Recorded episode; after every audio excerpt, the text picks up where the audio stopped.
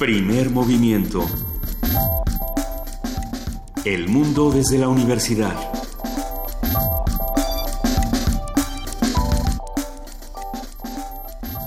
Son las 7.07 de la mañana, arrancamos primer movimiento.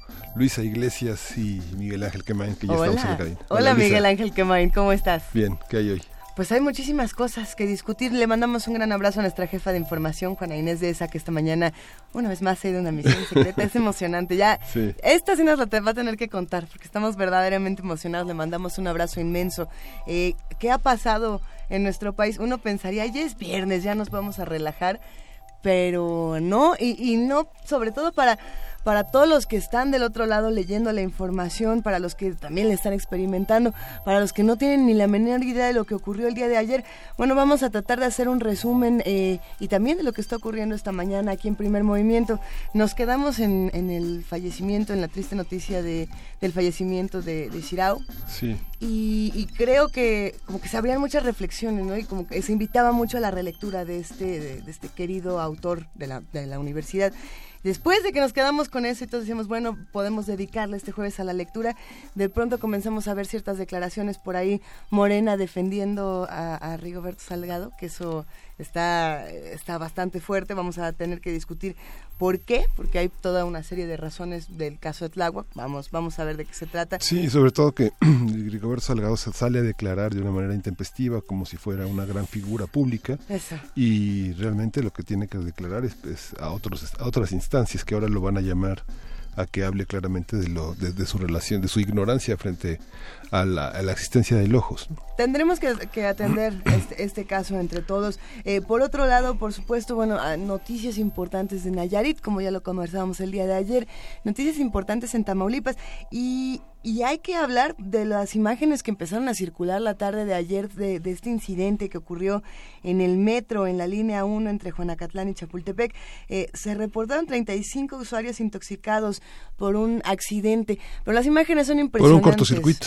Eh, de- al parecer se bajan todas estas personas de los vagones y tienen que caminar entre, entre los trenes, por así decirlo. Eh, creo que ya muchos vimos estas imágenes, de no haberlas visto, las quizá las compartamos en redes sociales o las pueden, eh, en realidad con que se metan a Twitter y pongan Sí. metro, es lo primero que, que aparece y hay un reclamo social Comentábamos esta mañana en la cabina justamente que este nos tenemos que echar la gente que viajamos en el metro todos los eh, comerciales que hacen sustentable tal vez la economía del metro no sabemos porque el rendimiento de cuentas es, siempre es. mínimo no si este nunca se sabe nunca se sabe dónde rinden cuentas en algún desplegado en algún periódico capitalino pero no hay no hay una alternativa de, pro- de es. protección civil que oriente a los usuarios tienen que abrir las puertas con una enorme violencia poniéndose en riesgo como vimos en los videos hace un momento Luisa.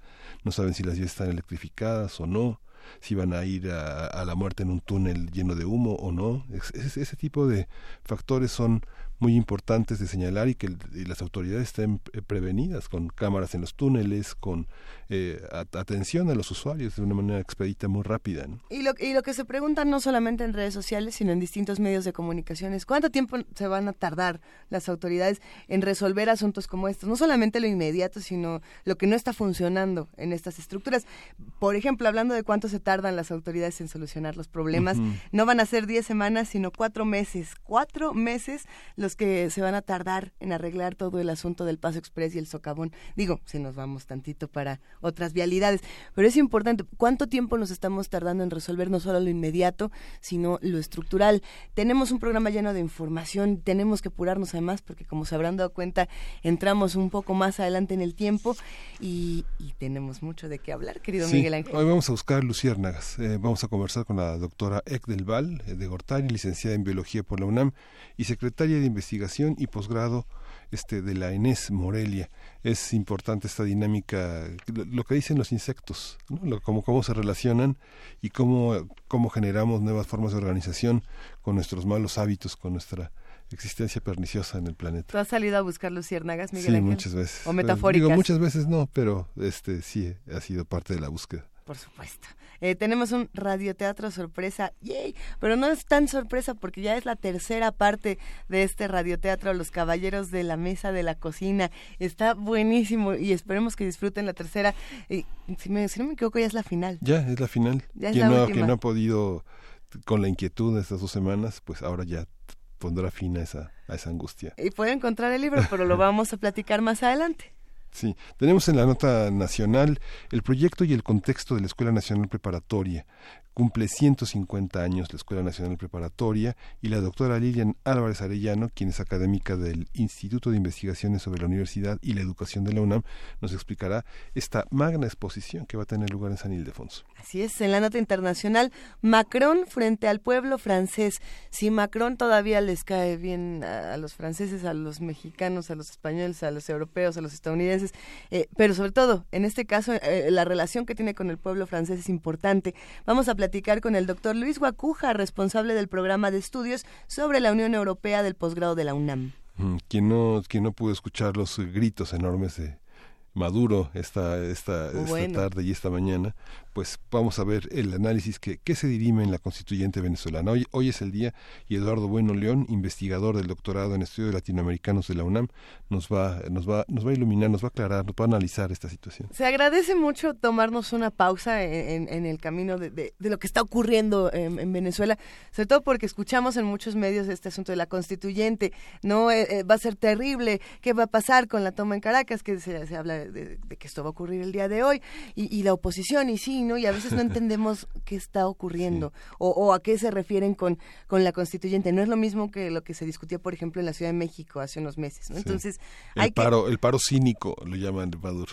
hay que ver, hay, hay que ver, eh, eh, insisto, Eduardo Bueno León afortunadamente tiene esta, esta visión imparcial, pero muy crítica de lo que ocurre, ¿no? Entonces, lo seguiremos discutiendo. Hoy me toca poesía necesaria. Pero quede pendiente. Eh, yo, yo- es justo lo que te iba a decir, porque ayer me, eh, te- tenías un poema que a mí se me antojaba muchísimo, Sí. de Chema Espinaza. Sí, de José María Espinaza, eh, el búho, el búho en los ojos de José María Ya Espinaza. lo, ya lo estuve leyendo ayer Sí. y me emocionó muchísimo. Sí. Habrá que buscarle un- una, una pieza sonora que lo acompañe al final. Sí. Bueno, no sé, ya se Sí, me está, sí. lo he estado pensando. Eh, les recordamos que también tenemos una mesa, una mesa que se antoja mucho. Sí, vino el viernes. Justamente coincide con este último día de la semana laboral, conversación con Jesús Zamora, batería y voz, y Ricardo Bautista en la guitarra, un grupo de rock joven, un grupo de rock que viene a, a mostrar al, al auditorio, a los radioescuchas de primer movimiento, qué se está haciendo hoy en la música, en la música urbana. Ver, Vamos, vamos a ver qué nos cuentan, quiénes son sus, sus emblemas, sus referentes eh, que están tocando estos jóvenes en este momento. La curaduría musical hoy la, la hacen ustedes, los que hacen comunidad con nosotros en arroba P Movimiento, en diagonal Primer Movimiento UNAM y en el teléfono 55 36 43 39. Cuéntenos qué quieren escuchar y en arroba P Movimiento nos pueden escribir y contarnos qué fue lo mejor de su semana. Es algo que estamos intentando eh, recuperar, eh, antologar para ver cómo, cómo estamos viviendo estas semanas. ¿Qué fue lo mejor de tu semana, Miguel Ángel? Lo mejor de mi semana, estoy en muchísimas cosas. Sí. Sí. Yo, yo estoy eh, pensando que a lo mejor, lo mejor de mi semana es esta canción que nos acaban de pedir, que siempre me llena de profunda felicidad. Es más, que entre y, y- y los que y los que la reconozcan, por favor, escríbanos en arroba P, P Movimiento en, en Twitter o en Diagonal Primer Movimiento en Facebook y díganos qué opinan de The Who. Ahí nada más.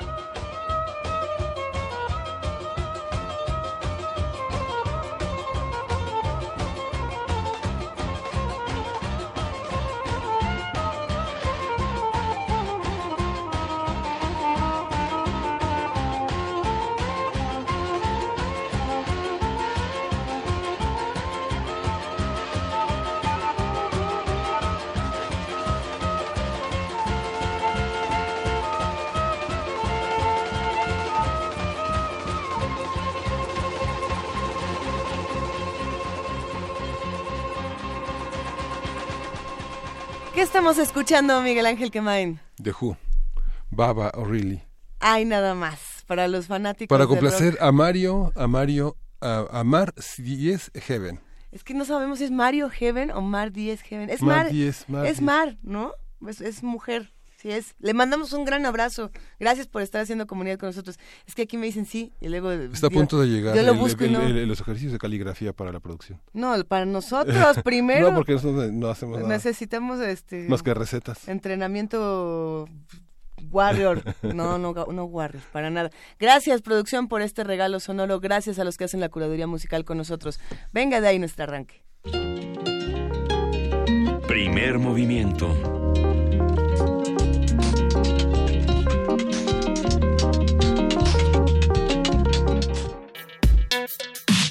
Viernes de ocio.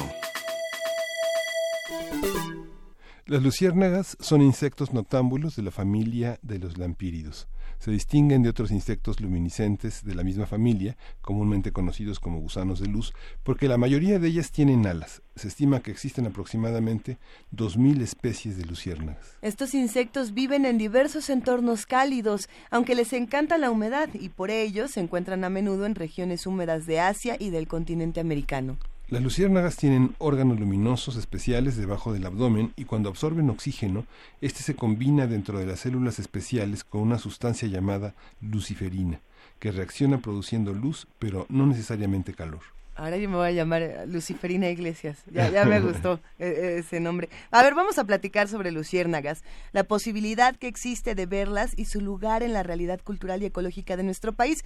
Ya se encuentra en la línea la doctora Ek del Valde Gortari. Ella es licenciada en Biología por la UNAM, Secretaría de Investigación y posgrado de la ENES Morelia. ¿Cómo estás, Ek del Valde Gortari? Buenos días. Hola, buenos días. Gracias por el espacio. Nos conmueve mucho hablar de, estos temas, pensando en este, en esta búsqueda iniciática que muchos tenemos desde niños, de jóvenes, de, de, salir a, ciertas regiones de nuestro país en busca de las luciérnagas. Antes podíamos hacerlo en cualquier parte, ahora no es tan sencillo, pero hay que hacer una pausa y pensar en estos hábitos. Y, y, quizá podemos partir de lo más particular, que son las luciérnagas, qué representan y en dónde las podemos encontrar. Pues mira, las luciérnagas son un tipo de escarabajos, ¿no? Entonces los escarabajos se caracterizan por tener un par de alas duras y luego un par de alas blanditas con las que vuelan, ¿no? Entonces las luciérnagas, como ya dijeron en la introducción, hay más o menos 2.000 especies en todo el mundo y en nuestro país se han registrado 164, aunque el experto taxónomo en las luciérnagas de México, que es el doctor Santiago Zaragoza, que trabaja ahí en el Instituto de Biología de la UNAM, eh, me ha dicho que en realidad hay muchas más, pero que apenas las están describiendo, ¿no? Entonces, ¿dónde podemos encontrar las luciérnagas? Generalmente están asociadas con agua, con agua limpia, ¿no? Entonces ya se imaginarán cuál es el problema que están enfrentando estas luciérnagas hoy en día, ¿no? Pues nuestros ríos están bastante sucios y, entonces pues las luciérnagas están también sufriendo las consecuencias.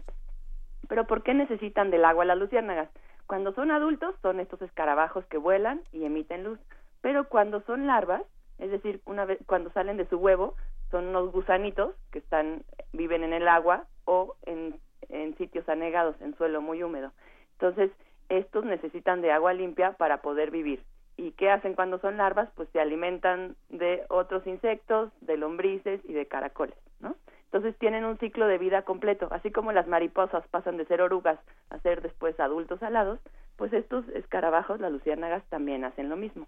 ¿no? Entonces los podemos encontrar pues casi en todo nuestro país y eso es justamente lo que nosotros queremos documentar, dónde están las luciérnagas en México.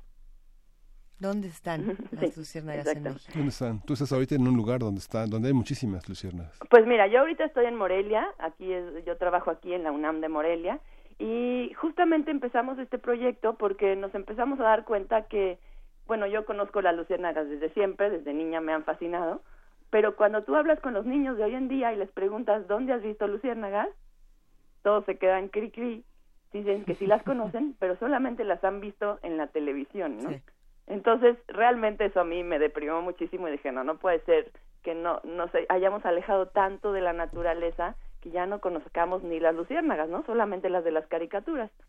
Entonces, este, pues comenzamos este proyecto con, con dos estudiantes de la UNAM, una de maestría y una de licenciatura, Ana María Flores y Regina González, y con ellas me dijeron, pues hay que utilizar las redes sociales. Hoy en día eso es lo que hay que hacer, ¿no? Entonces, eh, impulsamos un proyecto de ciencia ciudadana que se llama Buscando Luciérnagas, en donde lo que queremos es que la gente en la página de Facebook nos reporte cuándo ve luciérnagas, dónde ve luciérnagas, cuántas había y qué tipo de ambiente era, ¿no?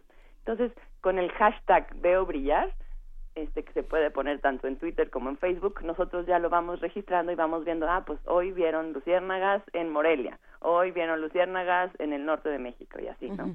Entonces estamos recopilando una gran base de datos de estos avisamientos de luciérnagas. Que, que esta misma premisa, Egdelval, se seguía, por ejemplo, para este documental que acaba de salir en Netflix, con el que iniciamos la semana eh, hablando de los corales, llamado Chasing Coral. Eh, tratar de hacer que entre todos buscáramos estas imágenes de arrecifes, de corales, Exacto. imágenes de la naturaleza que fuéramos recuperando para documentar lo que está ocurriendo en nuestro planeta. Me parece in increíble esta idea de veo brillar, hashtag veo brillar. Exacto, porque justamente hoy en día pues tenemos que pensar que los recursos para la ciencia pues son pocos, ¿no? Entonces uh -huh. si queremos eh, entender lo que está pasando a gran escala necesitamos contar con muchos científicos ciudadanos y en realidad también me parece que es muy importante pensar que la ciencia no es una empresa individual que, que se hace desde los laboratorios, desde las universidades, sino que es algo que todos podemos hacer. Entonces, a la gente que le gusta la naturaleza, a la gente que se emociona al ver estos animales, pues nos pueden ayudar a juntar datos que de otra manera sería imposible, porque yo con mis tres estudiantes, pues no podemos estar todo el año dando vueltas por la República para ver dónde están las luciérnagas, ¿no? Uh -huh. Y además, otra cosa que yo creo que es fundamental, nos hemos pues alienado de la naturaleza, ¿no? Sí. Nos hemos convertido en gente de ciudad que no sale de un departamento, del carro, del transporte público y entonces pues con nuestras relaciones humanas también se van deteriorando, ¿no? Porque yo creo que no tenemos espacios para pensar, ver cómo son nuestras formas de vida, claro. qué, qué nos da el, el bosque, ¿no? etcétera. Entonces, pues esa es nuestra apuesta. Queremos involucrar a mucha gente que nos ayude a documentar las luciérnagas y también para empezar a entenderlas cómo son las de nuestro país, porque si bien hay especialistas en taxonomía, la ecología de estas especies en México casi no se conoce. Muchas especies claro. conocemos a los adultos, pero no sabemos quiénes son sus larvas, por ejemplo, ¿no? Uh -huh. Entonces, pues como que es por ahí donde estamos trabajando. Me, me no, no quiero no quiero arrojarme a las anécdotas personales, pero sí. te, te, cuento eh, de, del Valde Gortari Ajá.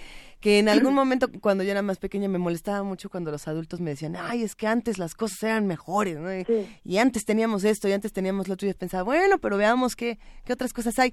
Eh, en el caso particular de las luciérnagas, es cuando a lo mejor uno siente la brecha generacional. Y lo que hemos hecho como generación, como, lo que le hemos hecho como generación al planeta.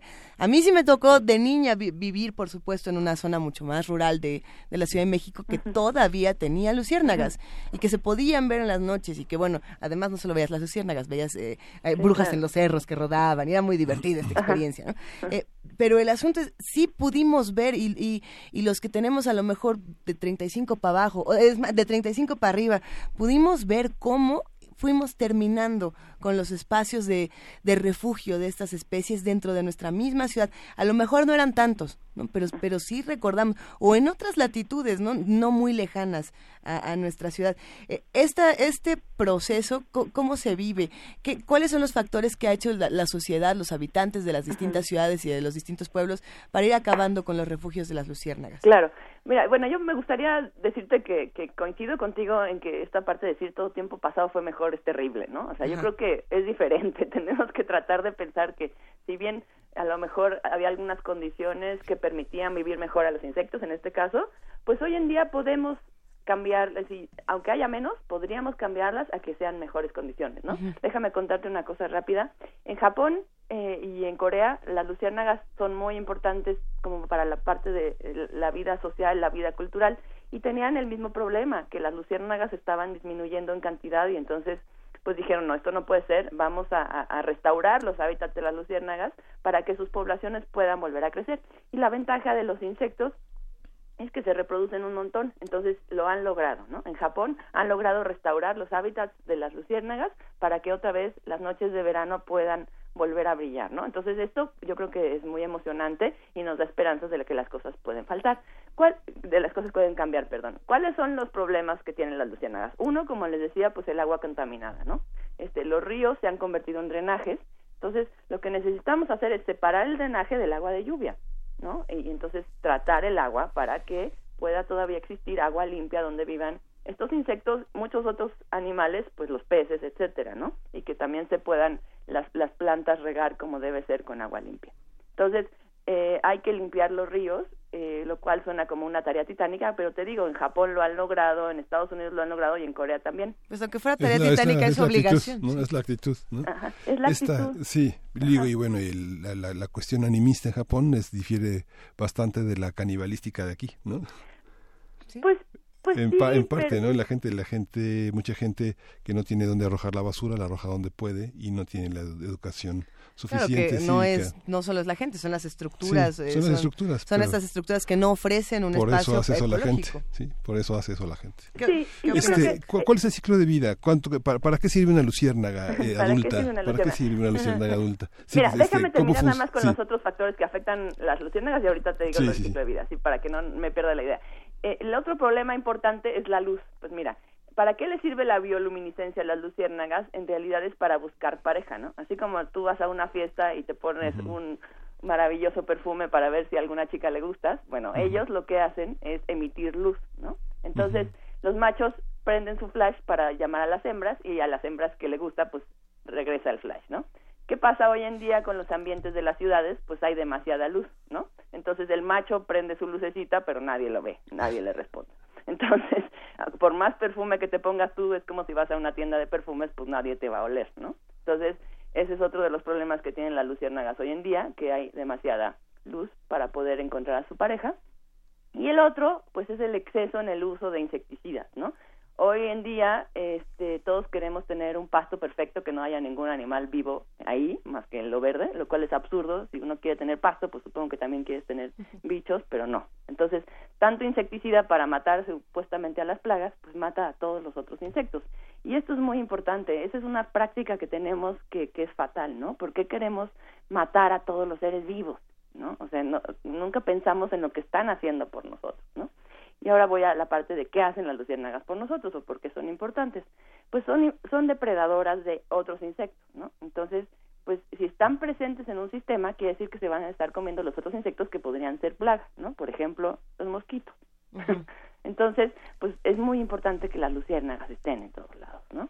Este, y bueno, ¿cómo es su ciclo de vida? Las hembras ponen unos huevecitos generalmente en sitios húmedos eh, ese huevo dura pues un par de semanas y de ahí sale una larvita eh, que también son bioluminiscentes. También los huevos son bioluminiscentes, eso debe ser maravilloso, nunca los he visto en vivo, pero se ven como, son como pequeñas perlas así bioluminiscentes, ¿no? Luego sale una larva que es como un gusano, que también es bioluminiscente, y estas, muchas de ellas son o acuáticas o, o, viven dentro del suelo, entonces son difíciles de ver, no son muy comunes de ver. Y entonces, pues pasan ahí comiendo, comiendo. Generalmente todos los insectos en su fase larvaria lo que hacen es comer, comer, juntar energía para ser adultos, ¿no? Entonces, eh, el ciclo de vida puede durar de uno a dos años en forma larvaria. Entonces, la mayor parte de su tiempo la pasan en esta forma larvaria. Cuando ya están listos, cuando son gordos y grandes, entonces pasan por el proceso de metamorfosis.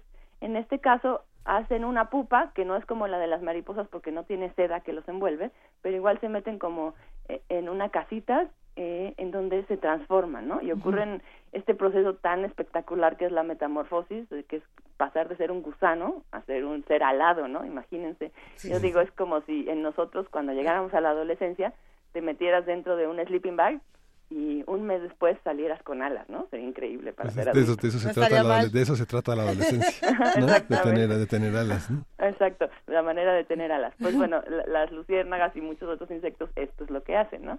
Este se convierten en adultos y ya en realidad la fase adulta pues es la que menos dura, dura entre 15 días y un mes, ¿no? Ah. Entonces realmente las, las luciérnagas que nosotros observamos normalmente pues son estos adultos desesperados por tener hijos, ¿no? Entonces por eso están flasheando como locos para poderse aparear, ¿no? Uh permíteme preguntarte algo que no estoy segura si es un mito o no. ahora que decías este asunto prácticamente el cambio de luces entre las luciérnagas para, para ver si sí quieres o si no quieres. ¿no? Eh, había yo leído alguna vez que algunas luciérnagas hembras engañan a los machos Así y, es. y, les echan las luces, por así decirlo, así como, venga usted para acá, aquí va a haber algo, y en realidad se los comen. Sí, es que hay una especie, una especie que está especializada en depredar otras luciérnagas, ¿no? Entonces, en, cuando llega la, la, época de reproducción, eh, eh, ellas emiten un, un, un tintineo como el que emite otra especie y entonces cuando viene se la come. entonces sí, efectivamente sucede eso. Hay este canibalismo entre especies. Porque eso es otra cosa muy interesante y es que cada especie tiene un patrón de bioluminiscencia diferente. Entonces, imagínense, hay unos que eh, centellean tres veces, otros cinco, otros con un espacio más grande. Entonces, toda una clave morse muy impactante que, que pues tienen estos insectos para comunicarse, ¿no? Sí, la incomprensión de la sociobiología del siglo XIX tenía bases este, lógicas muy interesantes que sobreviven también en nuestra cultura, ¿no? De una manera también mitificada, pero eso es muy interesante. Como biólogos, eh, el, eh, ¿cuál es la, la visión que se puede tener de la convivencia con los insectos? Generalmente son una cuestión que, que, está en la mente primigenia como una cuestión fóbica, pero y, y también ofrecen desafíos eh, importantes en el sentido en el que es, es, una oportunidad de diferenciar muchas cosas, algo que aparentemente todos son iguales, o son iguales morfológicamente, pero este es una oportunidad para detectar cómo, cómo, cómo funcionan, cómo, cómo se organizan. Sí. ¿no? Yo, yo te diría que, que, que, que somos entomofóbicos, pero es una cosa cultural muy aprendida después de la infancia. Porque mira, tú ves cualquier niño en México y, en realidad somos entomofílicos, a todos nos da curiosidad, todos quieren agarrar la tierra, agarrar el bicho y entonces incluso algunos los prueban, ¿no? Otros los ponen en un frasquito y los observan, pero conforme vamos creciendo, la maestra, no toques eso, es tóxico, te va a picar, ¿no? Y tu mamá, no, guácala, no traigas eso a la casa. Entonces yo digo que vamos matando nuestra entomofilia y la vamos convirtiendo en entomofobia, ¿no? Este, entonces pero ¿por qué pasa esto? Pues sí, son raros los insectos, pero sobre todo nos hacen que nos den miedo. ¿no? Nos dicen que todos son peligrosos.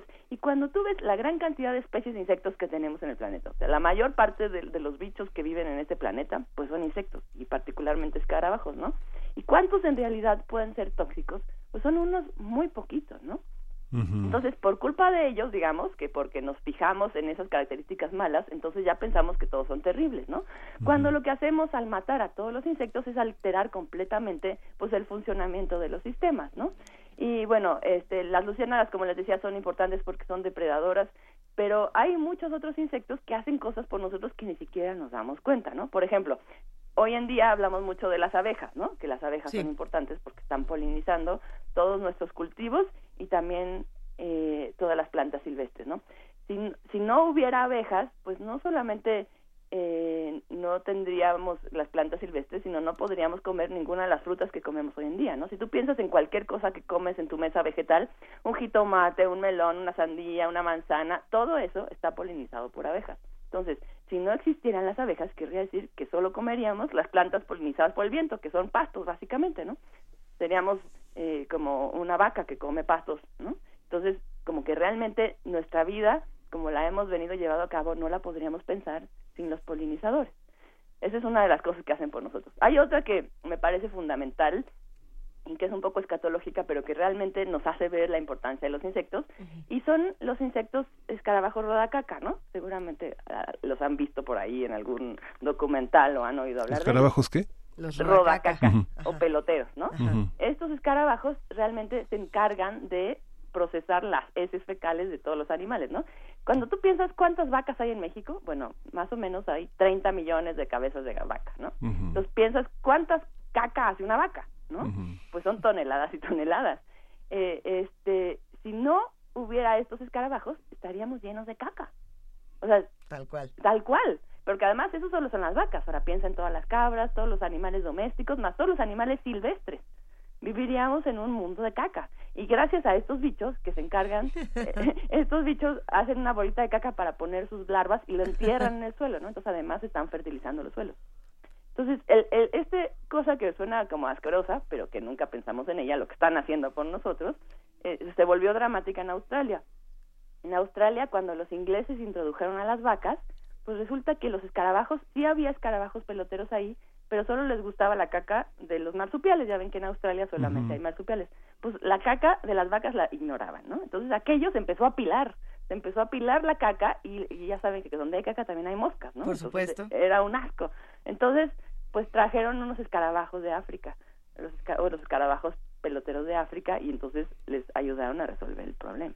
Entonces realmente, pues como estos son algunos ejemplos de las cosas que hacen los insectos que ni siquiera lo pensamos, ¿no? Entonces, pues hay que pensar en ellos como, a ver, este bicho que está en mi casa, ¿hay que matarlo o, o nada más porque está feo lo va a matar? Pues no, ¿no? O sea, hay que pensar qué podría estar haciendo por nosotros.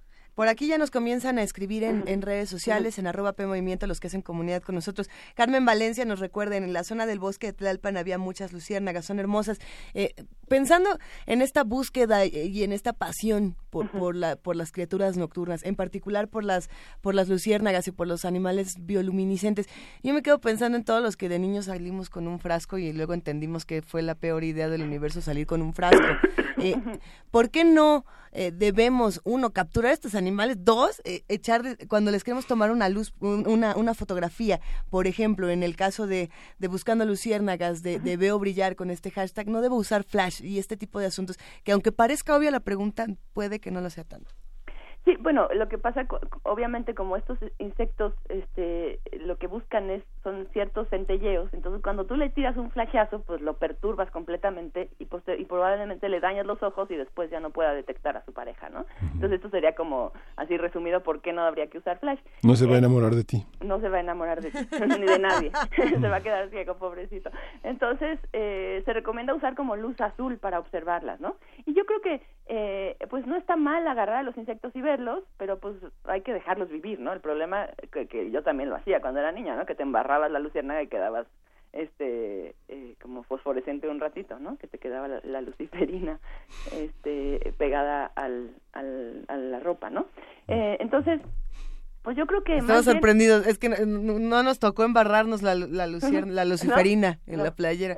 Pero no lo vamos a hacer porque ya entendimos que sí pero pues sabes lo que sí hay que hacer es observarlas. O sea sí puedes ponerla en un frasco y verla y ver la maravilla de, de, de que empiece a brillar y que aparezca otro bicho que le, le, está respondiendo a su llamado no o sea yo creo que sí hay que acercarnos hay que ponernos manos en la masa hay que salir el bosque hay que llenarse de tierra de lodo y, y como que pensar que la vida no está dentro de cuatro paredes yo creo que eso es muy importante. Claro. Y eso nos va a ayudar a relacionarnos de diferente manera con el medio ambiente, porque también estos niños que les comentaba que ya no conocen a las luciérnagas y que no han salido nunca de sus cuatro paredes, pues ¿cómo van a, a respetar el medio ambiente? ¿Cómo van a cuidarlo? Lo que no conoces, pues no lo entiendes y lo que no lo entiendes no lo cuidas. Uh -huh. Entonces yo creo que claro. eso es parte de, de lo que deberíamos hacer todos, salir y, y ver qué onda, ¿no? Y también pensar que la biodiversidad no está en las reservas de la biosfera en la punta del cerro, ¿no? O sea, sí está ahí, pero también está en la ciudad. Entonces, hay que relacionarnos con la biodiversidad de la ciudad también, ¿no? O sea, la Ciudad de México, a pesar de todo, es una ciudad bastante verde, donde hay un montón de pájaros, un montón de mariposas, un montón de plantas silvestres que podríamos observar, qué está pasando ahí, qué están haciendo esas mariposas por nosotros, estos pájaros, etcétera, ¿no? Entonces yo creo que, que, que, eso también es importante y pensar que si tienes un jardín, pues puedes sembrar plantas con flores para potenciar esa diversidad. ¿no? ¿A quién le correspondería eh, que la, la, reconciliación con los insectos? ¿A qué instancia educativa, qué instancia cívica, qué instancia de organización, de difusión, de comunicación de la sociedad, de la, del gobierno federal, de los gobiernos locales le correspondería? Pues las secretarías del medio ambiente, ¿no? Yo creo que, o sea, sí hay campañas de educación ambiental, educación ambiental la han tratado de incorporar en la currícula en las escuelas y tal, pero son como cosas muy incipientes y no es una cuestión transversal, que yo creo que debería ser una una política transversal de, de pues como manifestar la importancia ¿no? de esta nueva relación con la naturaleza. Sí, sobre todo en ámbitos urbanos, ¿no?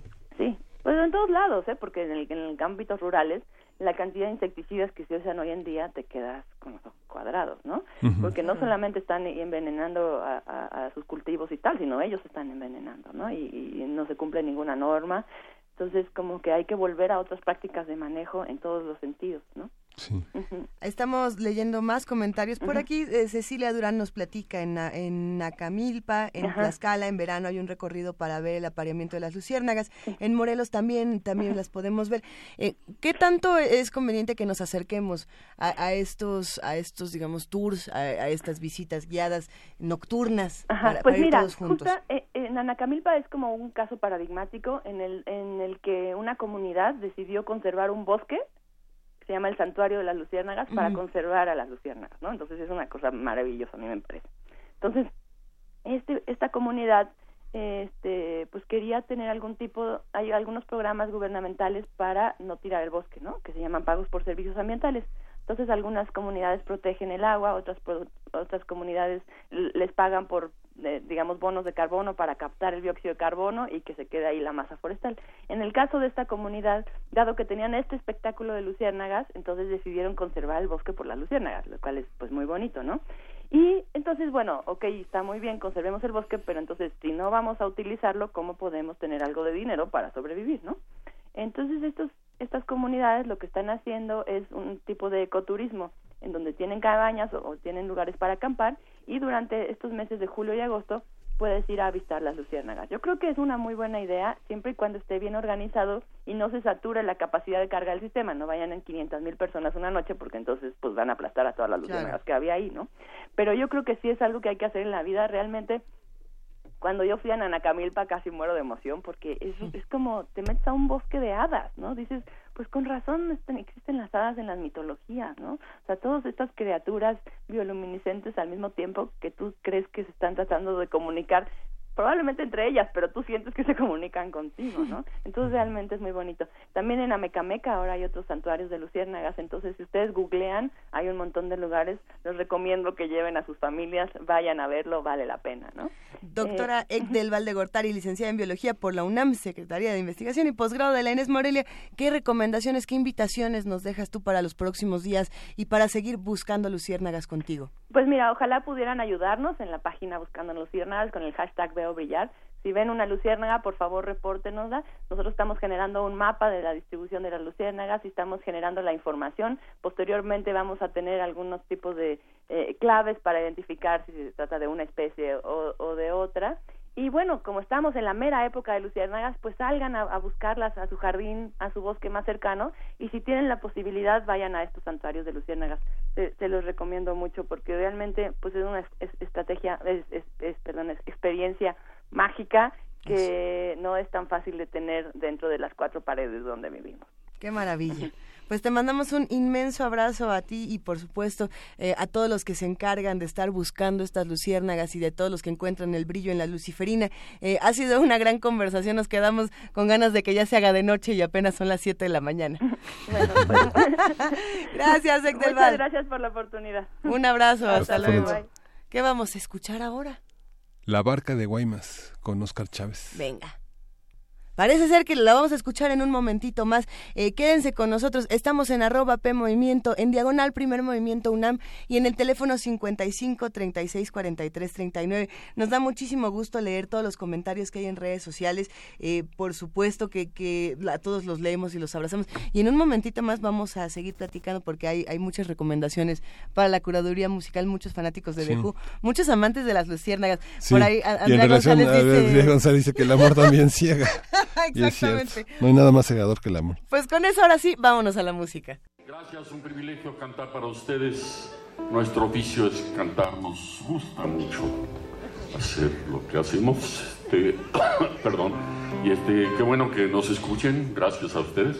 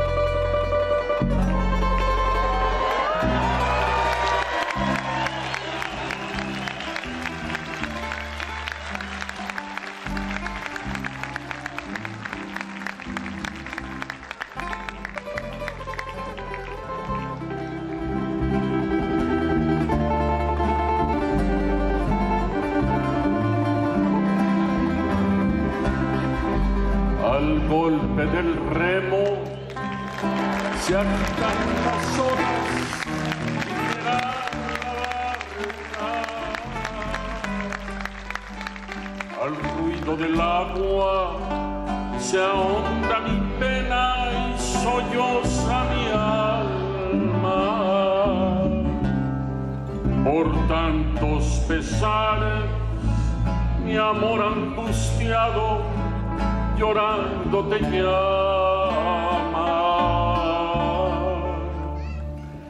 y te.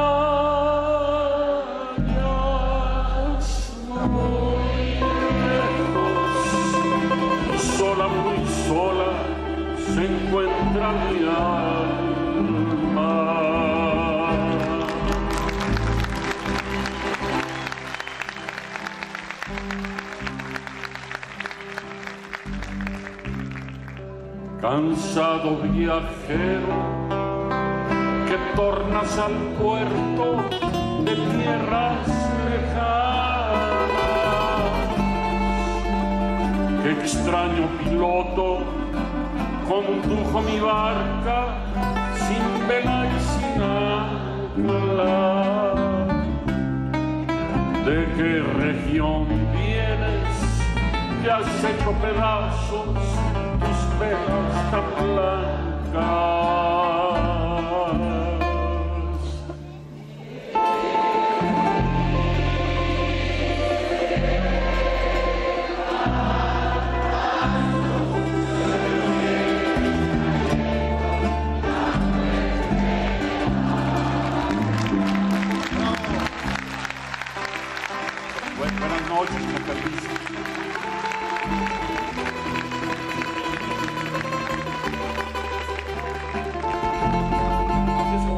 cantar las canciones en su pierna.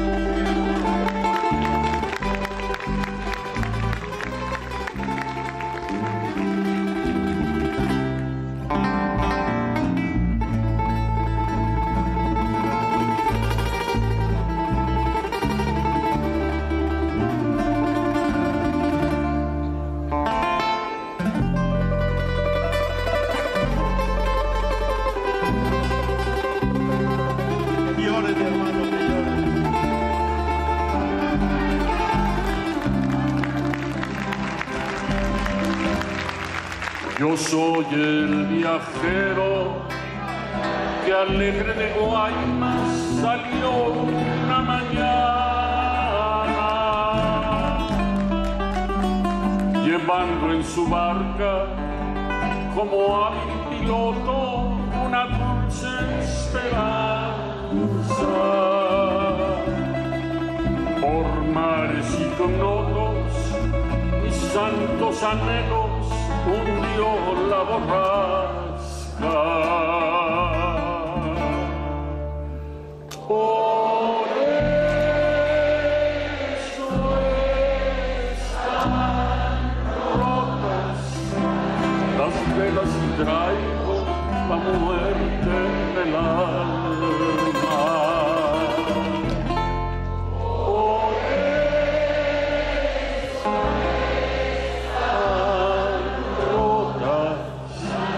traigo la muerte.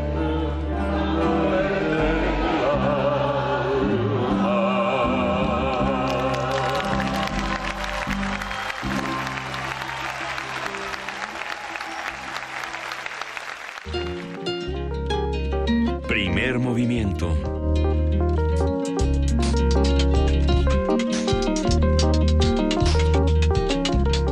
Siete de la mañana, casi con 55 minutos, tenemos más o menos unos cinco minutitos para compartir con ustedes un montón de invitaciones, regalos. eh, vam- vamos bien, de poquito en poquito. ¿Qué tenemos por acá, Miguel Ángel Quemain? La Secretaría de Cultura eh, nos, nos, nos envía cinco pases dobles para la obra Instinto para mañana sábado 29 de julio a las 19 horas en el Teatro El Galeón del Centro Cultural del Bosque, que está atrás del Auditorio Nacional, y los ganadores deberán recoger los boletos media hora antes de la función.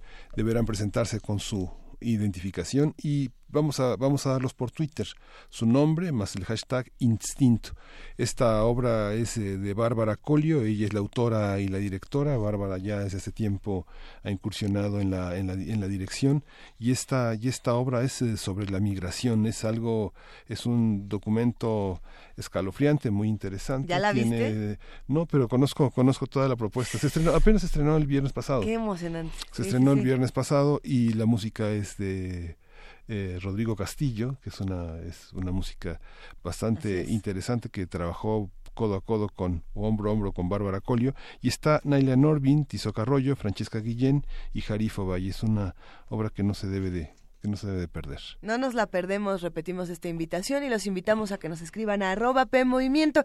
Pero no es la única invitación que tenemos por ahí.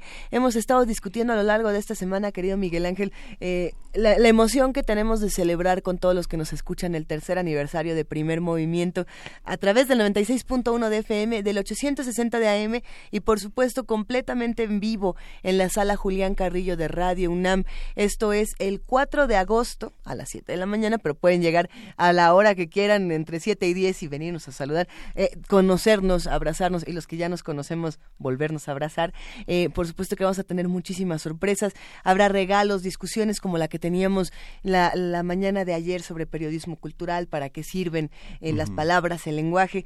Se va a poner muy interesante. Y, y una de estas invitaciones dentro, la meta invitación, la invitación dentro de la invitación, es a que participen en el radioteatro que vamos a, a tener en el, en el aniversario, porque como ustedes saben, el 4 de agosto cae en viernes. Así que vamos a hablar del pájaro del alma, vamos a tener este radioteatro bellísimo. Es una, un, un relato de Mijal Sunit, si no me equivoco. Eh, la traducción es de Flamina Coel Tubán y Carmen Albert García. Está publicado por el Fondo de Cultura Económica y ya está, si no me equivoco, en nuestras redes sociales para que lo vayan practicando los que, no- los que nos escuchan ya sea en comunidad con nosotros que quieran entrarle. Eh, el año pasado hicimos una, una pastorela aquí en Radio UNAM y muchos mandaron sus propuestas sonoras eh, para, para ver qué personaje les tocaba. La, la hicieron ellos, la hicimos todos. Fue una cosa verdaderamente divertida y queremos repetir esta experiencia ahora con el pájaro del alma. Escríbanos si quieren participar.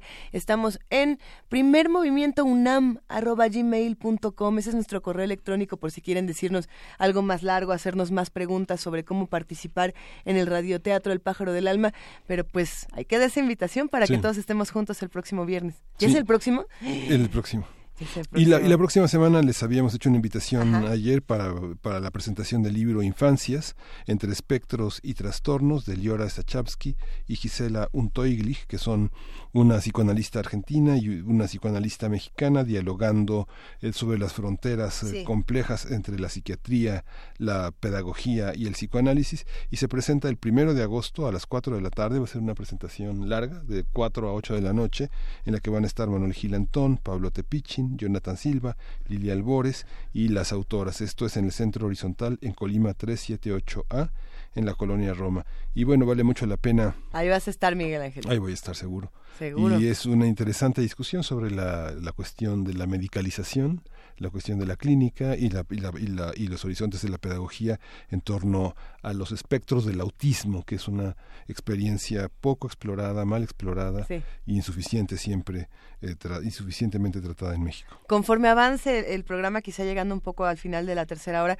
habrá que tomarnos un tiempo para volver a contar todo lo que van a hacer, porque nos estabas diciendo ayer que se van a ir a, sí, a, a, un, unos, psiquiátrico. a un psiquiátrico primero. Sí. Es y que van a discutir la experiencia este, fresquecita. Es, es, muy emocionante pensar en estos ejercicios, pensar en que no solamente las presentaciones son un, una tarde solemne donde los autores hablan de sí, sí mismos y ay, qué bonito estuvo este libro, léalo, pero no le va a entender. Y, y eh, cambiar ese, ese el, el, sentido de la presentación y, y buscar experiencias y, y, transformarlas y compartirlas con todos los que están del otro lado. Yo estoy emocionada con esto. Lo, lo, compartimos en un rato más. Eh, por lo pronto vamos a una pausa. Eh, nos escuchamos en un momentito más. Vamos a nuestros cortes y seguimos en la segunda hora de primer movimiento. Miguel Ángel Quemain y Luisa Iglesias.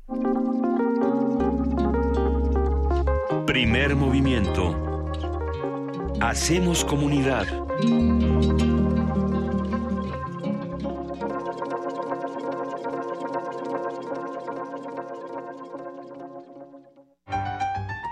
Como los pulpos, los escritores son más sabrosos en su tinta. Una producción del Instituto de Energías Renovables de la UNAM. Lunes y miércoles al mediodía por el 96.1 FM. Radio UNAM. Let there be sound. Am I hearing voices within the voice? La voz. Gabinete de Curiosidades. Conoce los descubrimientos sonoros que Luisa Iglesias y Frida Rebontulet atesoran en las frecuencias radiales. Experimentación sonora, música poco convencional, materiales históricos y diversos audios que forman vasos comunicantes. Todos los domingos a las 2.30 de la tarde por el 96.1 de FM Radio UNAM. Experiencia sonora. Soy Enrique Ochoa, presidente nacional del PRI. Cada paso que damos en el PRI es un paso firme por México. Muy firme para que las mujeres no vivan violencia y sí logren igualdad en su ingreso. Un paso firme a favor de la educación y la salud de calidad para todos. Un paso firme para que tengas un buen empleo, digno y bien pagado. Un paso firme a favor de fuentes de energía más limpias y accesibles para todos. México tiene que avanzar con firmeza. Contigo, en el PRI, a paso firme por México. PRI. Una inmersión a los espacios arquitectónicos emblemáticos del país es lo que ofrece la muestra Cándida Hofer en México, conformada por una selección de 38 fotografías con imágenes del Teatro de Gollado, el Hospicio Cabañas de Guadalajara, el Teatro Juárez de Guanajuato, el Palacio de Bellas Artes, la Biblioteca Vasconcelos, la Catedral Metropolitana. Cándida Hofer en México se puede visitar en el antiguo Colegio de San Ildefonso, centro histórico de la Ciudad de México. Bueno, uh, evidentemente no tenemos tiempo de definir qué es filosofía. Todo eso depende mucho de qué concepto se tenga de la filosofía.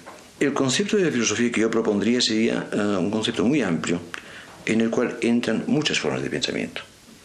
Sabemos todos que Platón es tanto un gran filósofo como un gran poeta, como tal vez una especie de gran místico en sus últimas obras. Entonces yo no veo que se deba separar una cosa de otra en forma tan radical.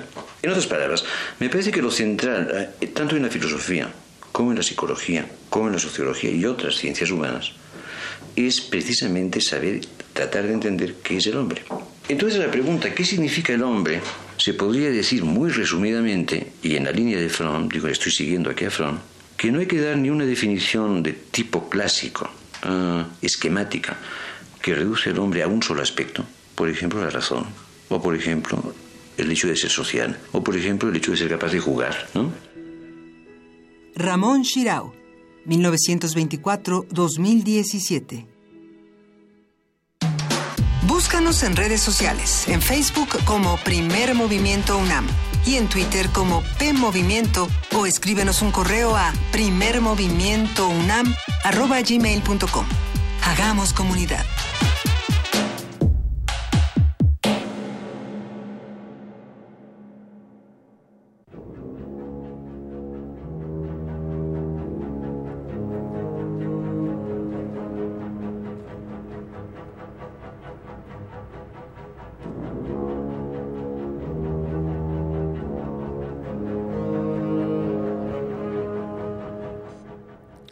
Los Caballeros de la Mesa de la Cocina, de John Chesca, traducción de María Mercedes Correa, publicado por Norma, tercera parte.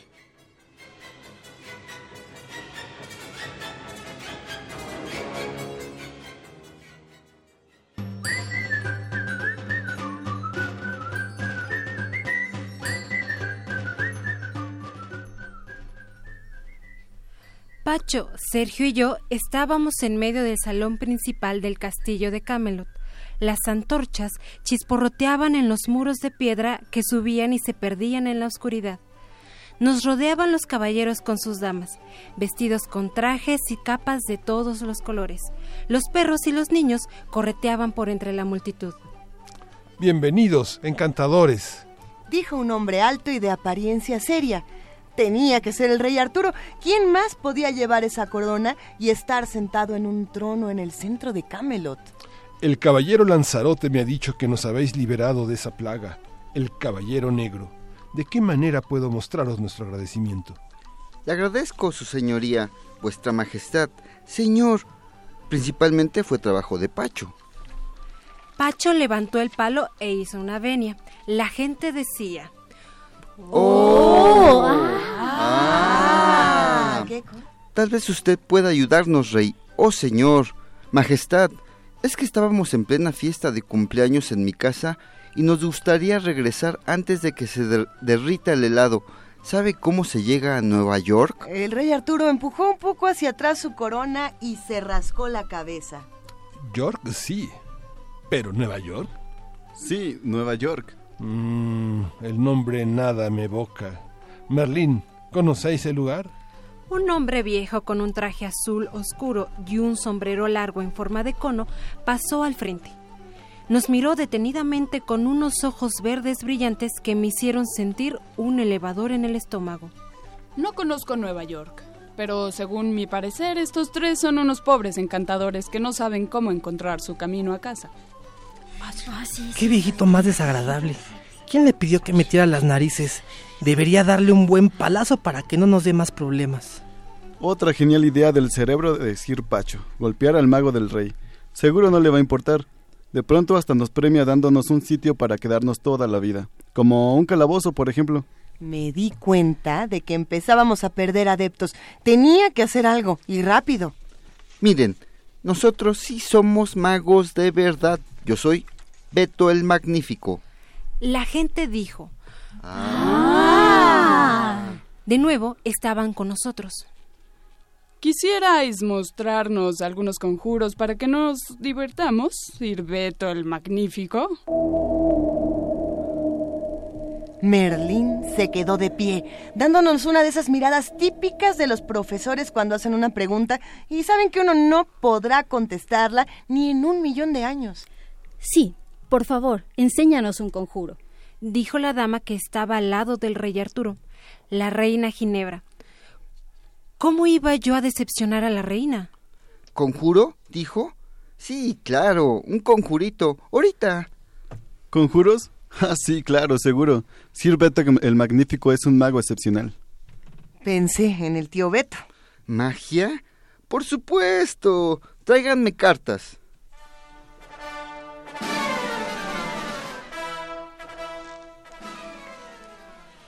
El bufón de la corte trajo una baraja con cartas con figuras muy raras.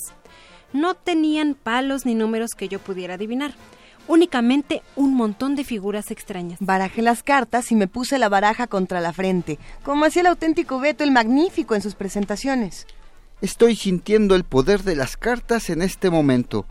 ¿Alguien del público quisiera ser mi voluntario?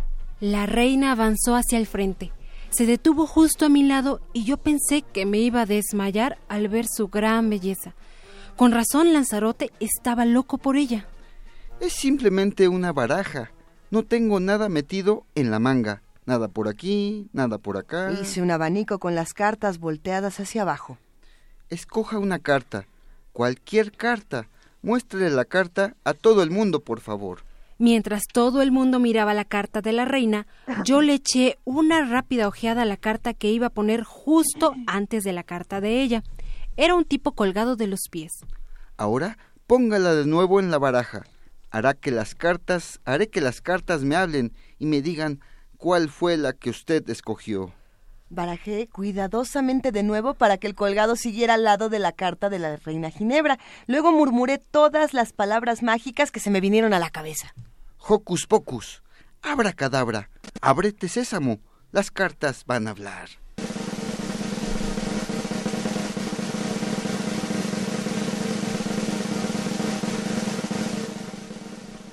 Les di golpecitos a las cartas e hice un gran alboroto con eso de escuchar a cada una, tal como lo hacía el tío Beto. Todo el mundo estaba en silencio. Le di un golpecito al colgado, luego le di un golpecito a la siguiente carta, para demorarme un segundito más, y la saqué. Su carta, Majestad. La carta del mago, es verdad. ¡Oh, cielos! Bueno, un simple truquito. Pero ¿podríais hacer un encantamiento de verdad? ¿Un conjuro que convierta a un hombre en sapo o hacer que desaparezca?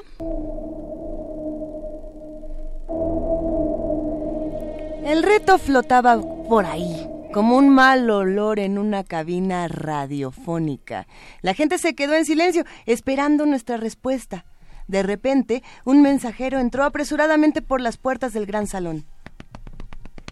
Vuestra Majestad, Vuestra Majestad, el gigante Blob se encuentra muy cerca de las puertas del castillo. Pide que le den inmediatamente tres doncellas para comérselas. El rey Arturo se veía preocupado. Las doncellas que había entre la multitud se veían peor aún. Un nuevo mensajero se precipitó en el salón, casi atropellando al primero. Han visto venir al dragón Smog volando desde el este. Estará ante los muros del castillo en pocos minutos. Ajá. Esta es una prueba perfecta para nuestros encantadores. Ahora sí, Pacho, dale con el palo. Al menos en el calabozo estaremos a salvo del gigante y el dragón. No, Pacho, baja el palo. No podemos hacer eso. ¿Qué propones que hagamos, Sir Magnífico? Creo que debemos ir y mirar si los dragones y los gigantes son de verdad.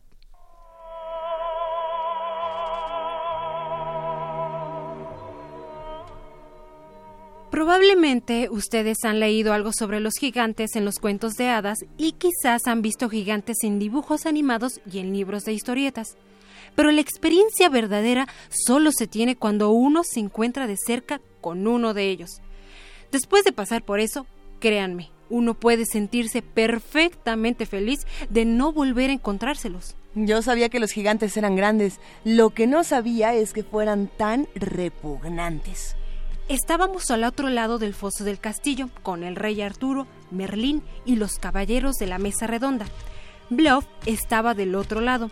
Su sola vista era terrible, pero más terrible era su olor. Medía por lo menos seis metros y no llevaba ropa, excepto dos pieles de buey amarradas en la cintura. Su cara, la más grande y horrible que yo haya visto jamás, se escondía detrás de una mata de pelo enredado y negro pedazos podridos de carne y de huesos, babas gigantes y estiércol de vaca atraían una nube de moscas hacia su barba. Si la sola imagen de Bleov no era suficiente para hacerlo a uno llorar, con seguridad el olor sí lo era. Por primera vez en mi vida estaba sin habla y un poco mareado. Daos prisa con la magia. El aire viciado embota un poco los sentidos. Sergio me dio un codazo y me pasó un palito que había separado por la mitad. Él y Pacho ya se habían tapado la nariz con dos ganchos caseros de Sergio. Yo hice lo mismo. Hola, señor gigante. ¿En qué le podemos ayudar? ¿Y saben qué contestó?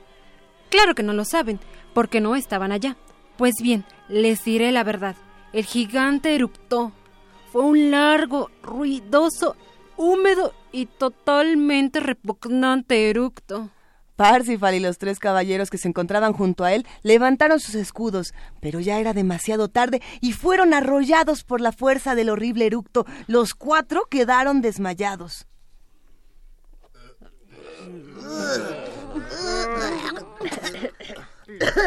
Dar a tres bellas damiselas ahora, o aplastar castillo. Créanme que me da un poco de asco contarles lo que hizo después. Digamos simplemente que de un resoplido tumbó a otros dos caballeros y los cubrió de baba verdosa. Y no usó pañuelo. Merlín nos miró con cara de dense prisa. Yo estaba a punto de salir corriendo cuando Sergio dio un paso al frente. Oye, espera un momento, señor gigante. Tú no puedes ir por ahí tratando de esa manera a los caballeros de la mesa redonda. Nosotros somos tres magos poderosísimos y podemos barrer el suelo contigo si queremos. Pero hoy andamos de buenas, por eso hemos decidido darte la oportunidad de que tus sueños se hagan realidad. ¿Verdad, compañeros magos? Pacho y yo miramos a Sergio. Nos miramos los dos y volvimos a mirar a Sergio otra vez. No teníamos la menor idea de qué estaba diciendo y Blob se veía tan confundido como nosotros. De acuerdo. Como ustedes los gigantes de los cuentos de hadas siempre están preguntándole adivinanzas a la gente, hemos decidido darte una oportunidad de salvar tu miserable pellejo si contestas nuestra adivinanza.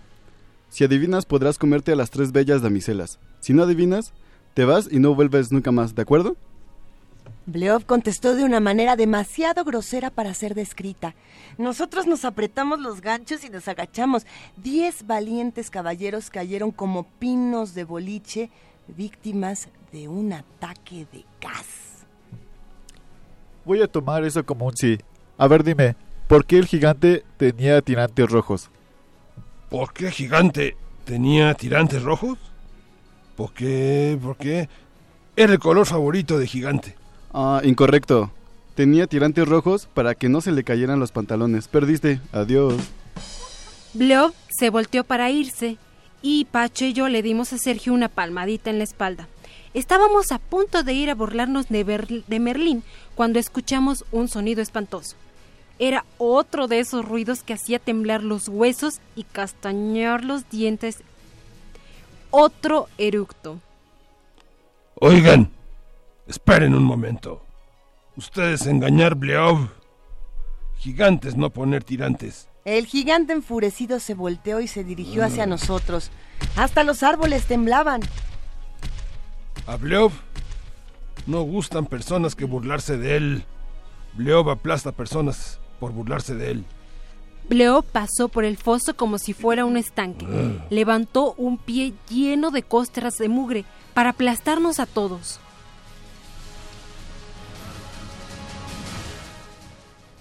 Todos salimos corriendo hacia el castillo. Todos, menos Sergio. Sir Sergio el extraño permaneció allí con los brazos cruzados frente al pecho, sin moverse ni un solo centímetro. Quítate de ahí, Sergio. El enorme y sucísimo pie comenzó a descender. Creo que ahora sí se volvió loco. Todas esas adivinanzas y chistes malos le secaron el cerebro. Pero no se veía preocupado. Se miró las uñas y dijo: Ah, bueno, Supongo que el dragón tenía razón en eso que me dijo sobre los gigantes. El pie del gigante se detuvo en el aire, con un dedo embarrado y mugriento a solo unos centímetros de la cabeza de Sergio. ¿Qué decir dragón sobre gigantes? No era algo muy agradable y no creo que deba repetirlo. Decir a Bleov, ¿qué piensa dragón sobre gigantes? Bueno, no le vayas a decir que yo te dije, pero dijo que los gigantes muy grandotes, muy grandotes, pero son unos debiluchos. No. Y sí, y dijo que los gigantes son unos cobardes que solo pueden aplastar cosas chiquitas como la gente. ¡No! Es en serio. Dijo que si alguna vez pelearas con alguien de tu tamaño como un dragón, hazte tú de cuenta, te dejarían fuera de combate. ¡No! Blob rugió una vez más. Luego levantó dos piedras del suelo con las manos. Gigantes, más fuertes que nada. Aplastar dragones igual que gente. Sergio nos guiñó un ojo y volteó bruscamente la cabeza hacia el otro lado del castillo. ¿Qué estás haciendo? Mostrar un dragón a Bleov. Bleov mostrar a ti cómo pelear gigante. ¿Quieres que te muestre un dragón? Sergio me torció los ojos y yo entendí lo que quería que hiciéramos. El dragón, sí, Sergio. El dragón se acerca desde el oeste. Amigo Bleov, parece que hoy es tu día de suerte. Precisamente hay un dragón al otro lado del castillo. Es tu oportunidad de mostrarle de lo que es capaz un gigante. La idea de Sergio se filtró lentamente por la cabeza del gigante. Es hacer buena idea, hombrecito. Bleov mostrar a Dragón lo que hace gigante. El gigante se fue a darle la vuelta al castillo, tumbando tres árboles y aplastando dos cabañas. El suelo temblaba a cinco kilómetros a la redonda. Toda la gente que aún seguía en pie siguió a Bluff, no muy de cerca, apenas a tiempo para ver el dragón Smaug planear antes del aterrizaje. Tenía un aspecto verdaderamente terrible. Era grande, tenía una horrorosa cabeza que despedía remolinos de humo, escamas de metal brillante, enormes alas de cuero, un enroscado cuerpo de serpiente y garras de hierro. ¿Son, son, son de verdad? En cuanto Smog tocó el suelo, Bleob se abalanzó sobre él. Con qué cobarde, ¿no? Y clavó sus dientes amarillos en el hocico del dragón. Smog hundió sus garras de hierro en la pierna de Bleob y agitó su cola llena de púas. Los dos se enredaron en tal nube de árboles, polvo y tierra que no se podía ver nada, pero sí podíamos oír lo que estaba sucediendo. Bleob eructó. Smaug lanzó una llamarada. Cuando el gas del gigante se encontró con la llamada del dragón, se produjo una explosión que parecía una bomba atómica. La explosión nos levantó del suelo e hizo temblar el reino entero.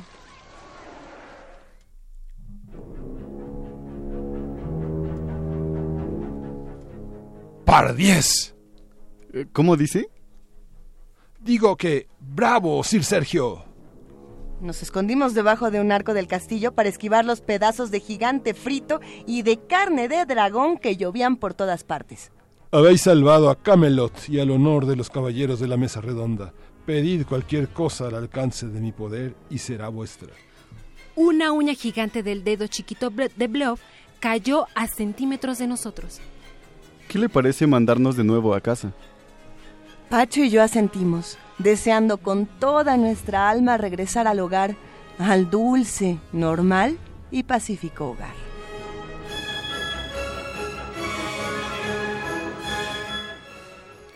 Los Caballeros de la Mesa de la Cocina, de John Chesca, traducción de María Mercedes Correa, publicado por Norma.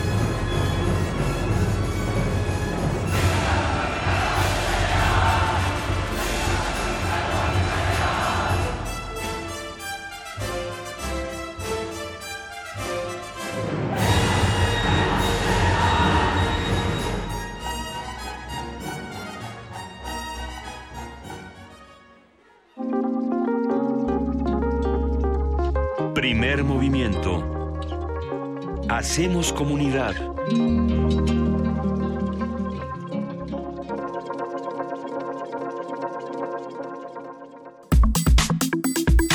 Nota Nacional. El 2 de diciembre de 1867, el presidente Benito Juárez expidió la Ley Orgánica de Instrucción Pública en el Distrito Federal. En ella se establecía la fundación de la Escuela Nacional Preparatoria, donde se impartirían materias correspondientes para poder ingresar a las escuelas de altos estudios. El 17 de diciembre de ese mismo año, Juárez nombró a Gavino Barreda como primer director de la ANP y en febrero de 1868 se inauguró el primer ciclo escolar de la institución con una matrícula de 900 alumnos, incluyendo 200 internos de las instalaciones del antiguo Colegio de San Ildefonso. San Ildefonso. Eh. Este nuevo sistema de educación desató fuertes controversias entre positivistas, católicos y metafísicos que continuaron hasta finales de 1868. Vamos a conversar sobre este extraordinario proyecto de la Escuela Nacional Preparatoria, su función en la historia de México con la doctora Lilian Álvarez Arellano. Ella es académica del Instituto de Investigaciones sobre la Universidad y la Educación en la UNAM. Eh, doctora Álvarez Arellano, buenos días. Buenos días y saludos a todo primer movimiento. Sí, qué emoción de esta continuidad. Es, es, es verdad, es, eh, es notable que una institución que en su momento fue tan innovadora y que ha sido tan innovadora todas, a lo largo de su historia, cumpla 150 años. ¿Qué, podemos ver en estos 150 años? ¿Qué podemos apreciar y recordar con, orgullo y con tanto cariño? Sí, creo que recupero esto el orgullo y cariño. Yo creo que es base legítima de orgullo eh, la, historia y los logros de esta institución. Eh, nace en un momento crítico de la historia de México, después de cuatro años de intervención extranjera y de guerras destinas, eh, entra Benito Juárez a México un 15 de julio de, de 67 y es increíble la velocidad y la energía con la que logra organizarse un gobierno y cómo lo sostiene la clase intelectual liberal y el pueblo. Eh, nombra inmediatamente a Antonio Martínez de Castro para el Ministerio de Justicia e Instrucción, organiza la justicia, empieza a organizar la, la, la, instrucción. Él eh, sabe Benito Juárez de la oración cívica de Barrera, donde propone que el nuevo régimen no se puede sostener en una manera antigua de hacer las cosas, en una educación que moldea las mentes para ese antiguo régimen que era clasista, eh, que era profundamente desigual, que era colonial, es decir, explotador de unos cuantos sobre muchos, que tenía que ser otra cosa. Y cuando Barrera se le da la oportunidad de, de plantear eh, cómo, cómo hacer esa nueva educación. Trabaja con Martínez de Castro, que algo que tenemos que pensar ahora es que desde entonces Martínez de Castro y su equipo plantearon una educación desde los cinco años hasta estudios postuniversitarios. Así, un plan de estudios con toda esa continuidad. Y Barrera propone eh, refundar lo que era lo que se llamaba la educación secundaria, lo que estaba entre la rudimentario primaria y la universidad, que por cierto este acabaron extinguiéndola los los los em, liberales porque era un centro de reacción y de oscurantismo como les gustaba decir en esa época y hacer las escuelas profesionales que no fueran estrechamente profesionales, sino que todos los estudiantes tuvieran una base en las ciencias, en un método científico, en, en aspectos de las humanidades, para que fueran los profesionistas completos y sobre todo ciudadanos, no nada más eh, trabajadores de su especialidad. Creo que eso fue una revolución gigante, no solamente en México, en el mundo. En México fue donde se, se tuvo la oportunidad, la visión de poner en marcha las ideas de vanguardia de esa época, que era el positivismo, en la educación de los jóvenes. O sea, fue realmente una un cambio radical para la educación mexicana, infundió para siempre ya una visión basada en la, en la argumentación, en la crítica, en la experimentación, no en los dogmas de cualquier signo, a, la educación mexicana. Y fue una escuela que desde que nació fue modelo para otros en todo el país. Así se ganó primero el título de nacional. Luego, justo cierra cuando refunda la universidad y le y le da como cimiento la Escuela Nacional Preparatoria, da una nueva interpretación a, lo que es lo nacional, que es conocer a México y con base en ese conocimiento servirla, mexicanizar el saber, como él decía. ¿no? Entonces, bueno, la trascendencia de esta escuela ha sido enorme. En su época fue inusitado que hubiera una escuela con 900 estudiantes. Yo creo que todavía en el mundo es inusitado que haya una escuela con cincuenta y tantos mil estudiantes cada año. Es enorme. Son nueve planteles y sin embargo es una misma escuela. Tiene el, mismo espíritu y es una escuela de nivel secundario o como ahora se dice media superior que es universitaria en su espíritu, en su programa de estudios, en la riqueza de, de, de, sus, de los intereses que le, que le despiertan a los estudiantes todo el sistema, lo, mejor del sistema privado en México está inspirado y regido por eh, e, el modelo de, nuestra universidad. Entonces, la influencia ha sido enorme. Yo creo que si nos pusiéramos a calcularla en números, serían cifras realmente sorprendentes a nivel mundial. Sí y el semillero, el origen de tantas cosas, es previa a, la última constitución, a la constitución más revolucionaria del siglo XX, que es la mexicana, y después de la autonomía universitaria. Ahí, ahí, ahí está prácticamente el origen de un México que se podía imaginar desde el siglo XIX, un México de, para el siglo XX. Sí, de veras es el nacimiento de la modernidad. Eh, las ideas que se venían gestando eh, desde la ilustración, que, que para México llegaron a través de España, que la ilustración española era profundamente clasista. Los grandes pensadores españoles, eh, grandísimos pensadores, no les quiero quitar nada a Jovellanos y a Feijóo y a todos ellos, pero era estamentario su pensamiento. Pensaban la educación para los nobles, la educación para la mujer, la educación para los obreros y artesanos, y en ningún momento se mezclaban. En este gran laboratorio de la Escuela Nacional, que tuvo algún antecedente, pero eh, se mezclan todos los, los rumbos sociales en una misma escuela, y eso se mantiene hasta ahora. Y ha sido, eh, e, era como, eh, Gabino Barreda decía, para que haya concordia, los mexicanos tienen que tener una base común de conocimientos, de creencias, de actitudes, eso lo podemos dar en la educación. Eh, lo retoma Torres Bodet con los libros de texto gratuitos. Podemos verlo desde antes, ¿verdad? Desde antes ir preparando una base común de los mexicanos, aunque luego cada quien tenga la ideología que escoja y que fundamente, que, decía Gabaño Barrera, que no entren conocimientos a la escuela, que no sean sometidos, bueno, a la Escuela Nacional Preparatoria, que no sean sometidos a una crítica, que no hayan sido aceptados racionalmente. Bueno, ese es un cambio gigantesco de la, de la educación dogmática que había en esa época en prácticamente todo el mundo y que hasta nuestros días, con distintos signos los dogmas, pero persiste en, muchas escuelas.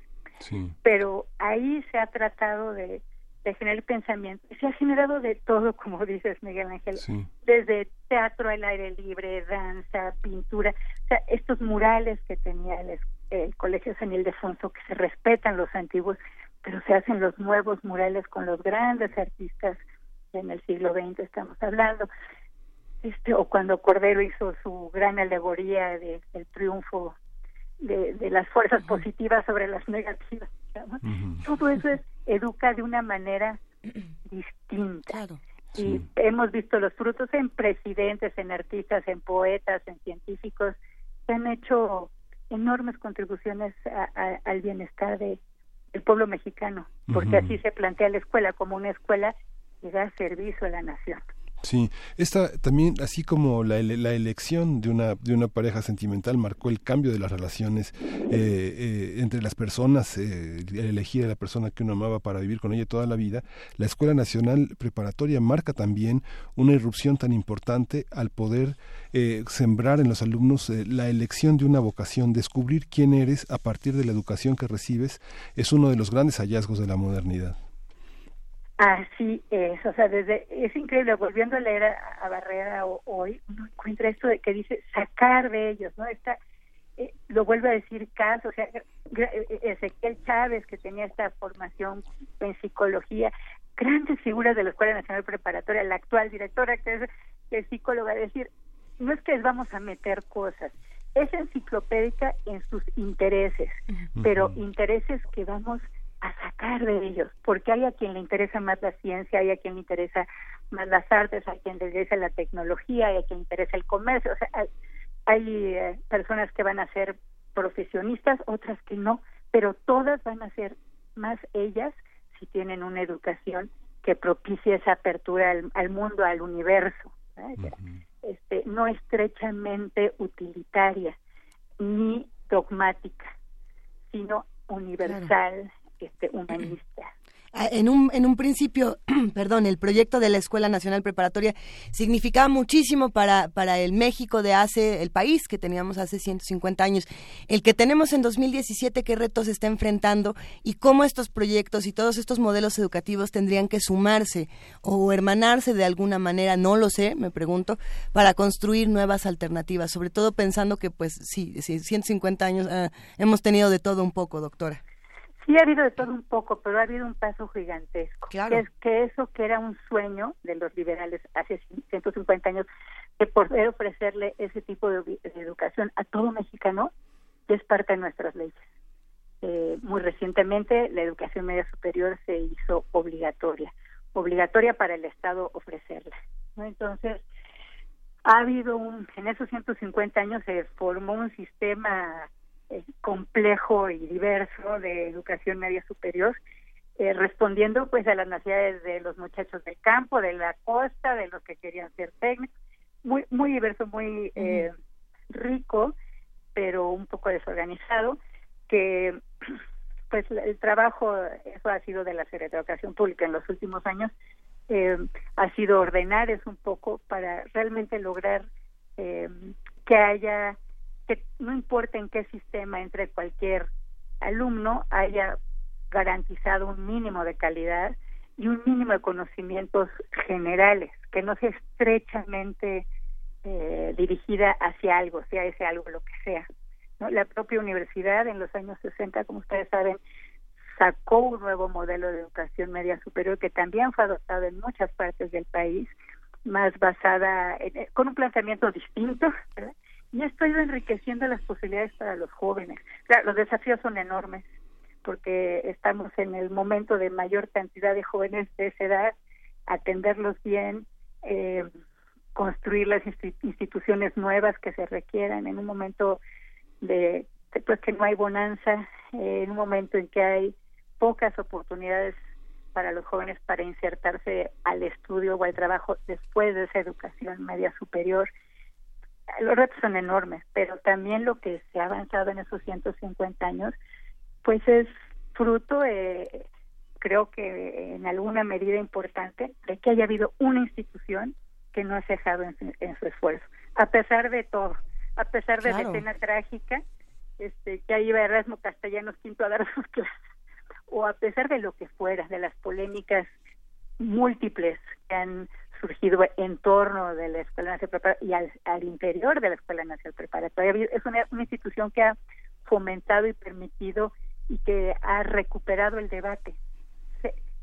los alumnos eh, han protestado desde las primeras protestas de la fue porque no querían clases de taquigrafía. Desde eso hasta la autonomía, hasta el 68, los alumnos han sido críticos, han sido participativos, pero la institución ha sabido recuperar esa crítica, incorporarla para mejorar la institución. Y yo creo que esa persistencia en el tiempo ha contribuido mucho a que ahora estemos en, en cuando menos en la ley, con la voluntad política y, muchas más posibilidades ahora que hace 150 años de darle una buena educación a, a los jóvenes eh, entre los 15 y los 18 años de edad, que los prepare para, para tomar decisiones, para hacer su vida, como decía Miguel Ángel, hasta para buscar su pareja, claro. este, para vivir bien, no como siervos, que era como se educaba hace 150 años, siervos al nivel de Barret o siervos del imperio eh, de alto nivel, pero siervos. Era, eh, la divisa número uno era libertad, libertad. Y autonomía ganada a pulso, ¿no? De casi años de guerra contra intervenciones extranjeras, por la independencia antes. Entonces, bueno, creo que es una un motivo de orgullo legítimo para todo el país. Y en su evolución. cariño para los egresados. ¿no? Sí, y en su evolución también marcó una, una, un, una forma de respeto y de independencia de la salida de la adolescencia a, bajo una vigilancia de una manera distinta de los padres, más que vigilancia, una forma de atención que llega hasta nuestros días, donde la, donde la Escuela Nacional Preparatoria, todo el sistema que incluye hoy al CCH, este, eh, responsabiliza al alumno de su, de su propio, de su propio destino. Y bueno, doctora, vamos a tener una gran exposición el martes primero de agosto en San Ildefonso, justamente, eh, a las 17 horas, que es la apertura de la muestra, Orígenes 150 años de la fundación de la Escuela Nacional Preparatoria y bueno, va a ser una oportunidad muy interesante de revisar paralelamente en nuestra, en, nuestra mente y en nuestros datos cómo ha evolucionado la escuela privada, cómo ha evolucionado la idea de centralismo y la Escuela Nacional Preparatoria, más que un modelo centralista, es un modelo inspirador para la que las universidades del interior del país puedan tener una idea de qué alumnos quieren recibir, qué, qué, qué profesionistas quieren formar. Yo estaría de acuerdo. Eh, quisiera aprovechar esta oportunidad para agradecer a las autoridades del Museo eh, Histórico del Antiguo Colegio San Ildefonso que ha dado todas estas facilidades. Invitar al público a que ya sea en esta ocasión de esta serie de conferencias, inauguración, en otras conozca y visite y vuelva a recorrer el Colegio San Ildefonso, que todo es un museo y está enclavado en una zona que es un museo. Sí. Entonces, creo que nos da, nos da tanto, cada visita siempre tienen exposiciones muy interesantes. Ahora habrá conferencistas muy distinguidos. Todo lo vamos a poner en, redes sociales para que podamos tener como todo el programa. Y pues le agradecemos mucho, doctora. esta participación y, vamos a seguir esta exposición con mucho cariño y con mucho compromiso. Muchas gracias. Muchísimas gracias a ustedes. Abrazos, hasta luego. Hasta luego. Primer movimiento.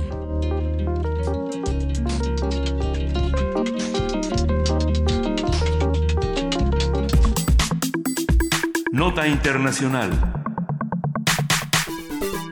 Desde el 14 de mayo de 2017, cuando fue nombrado el vigésimo quinto presidente de Francia, la popularidad de Emmanuel Macron ha caído 10 puntos.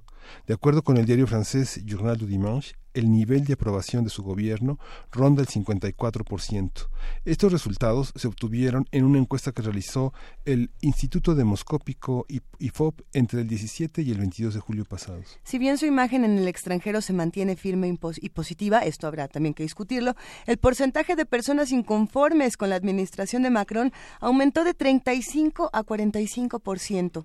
La última vez que un presidente francés sufrió un desplome parecido fue en 1995 con Jacques Chirac en la presidencia, cuando perdió precisamente 15 puntos.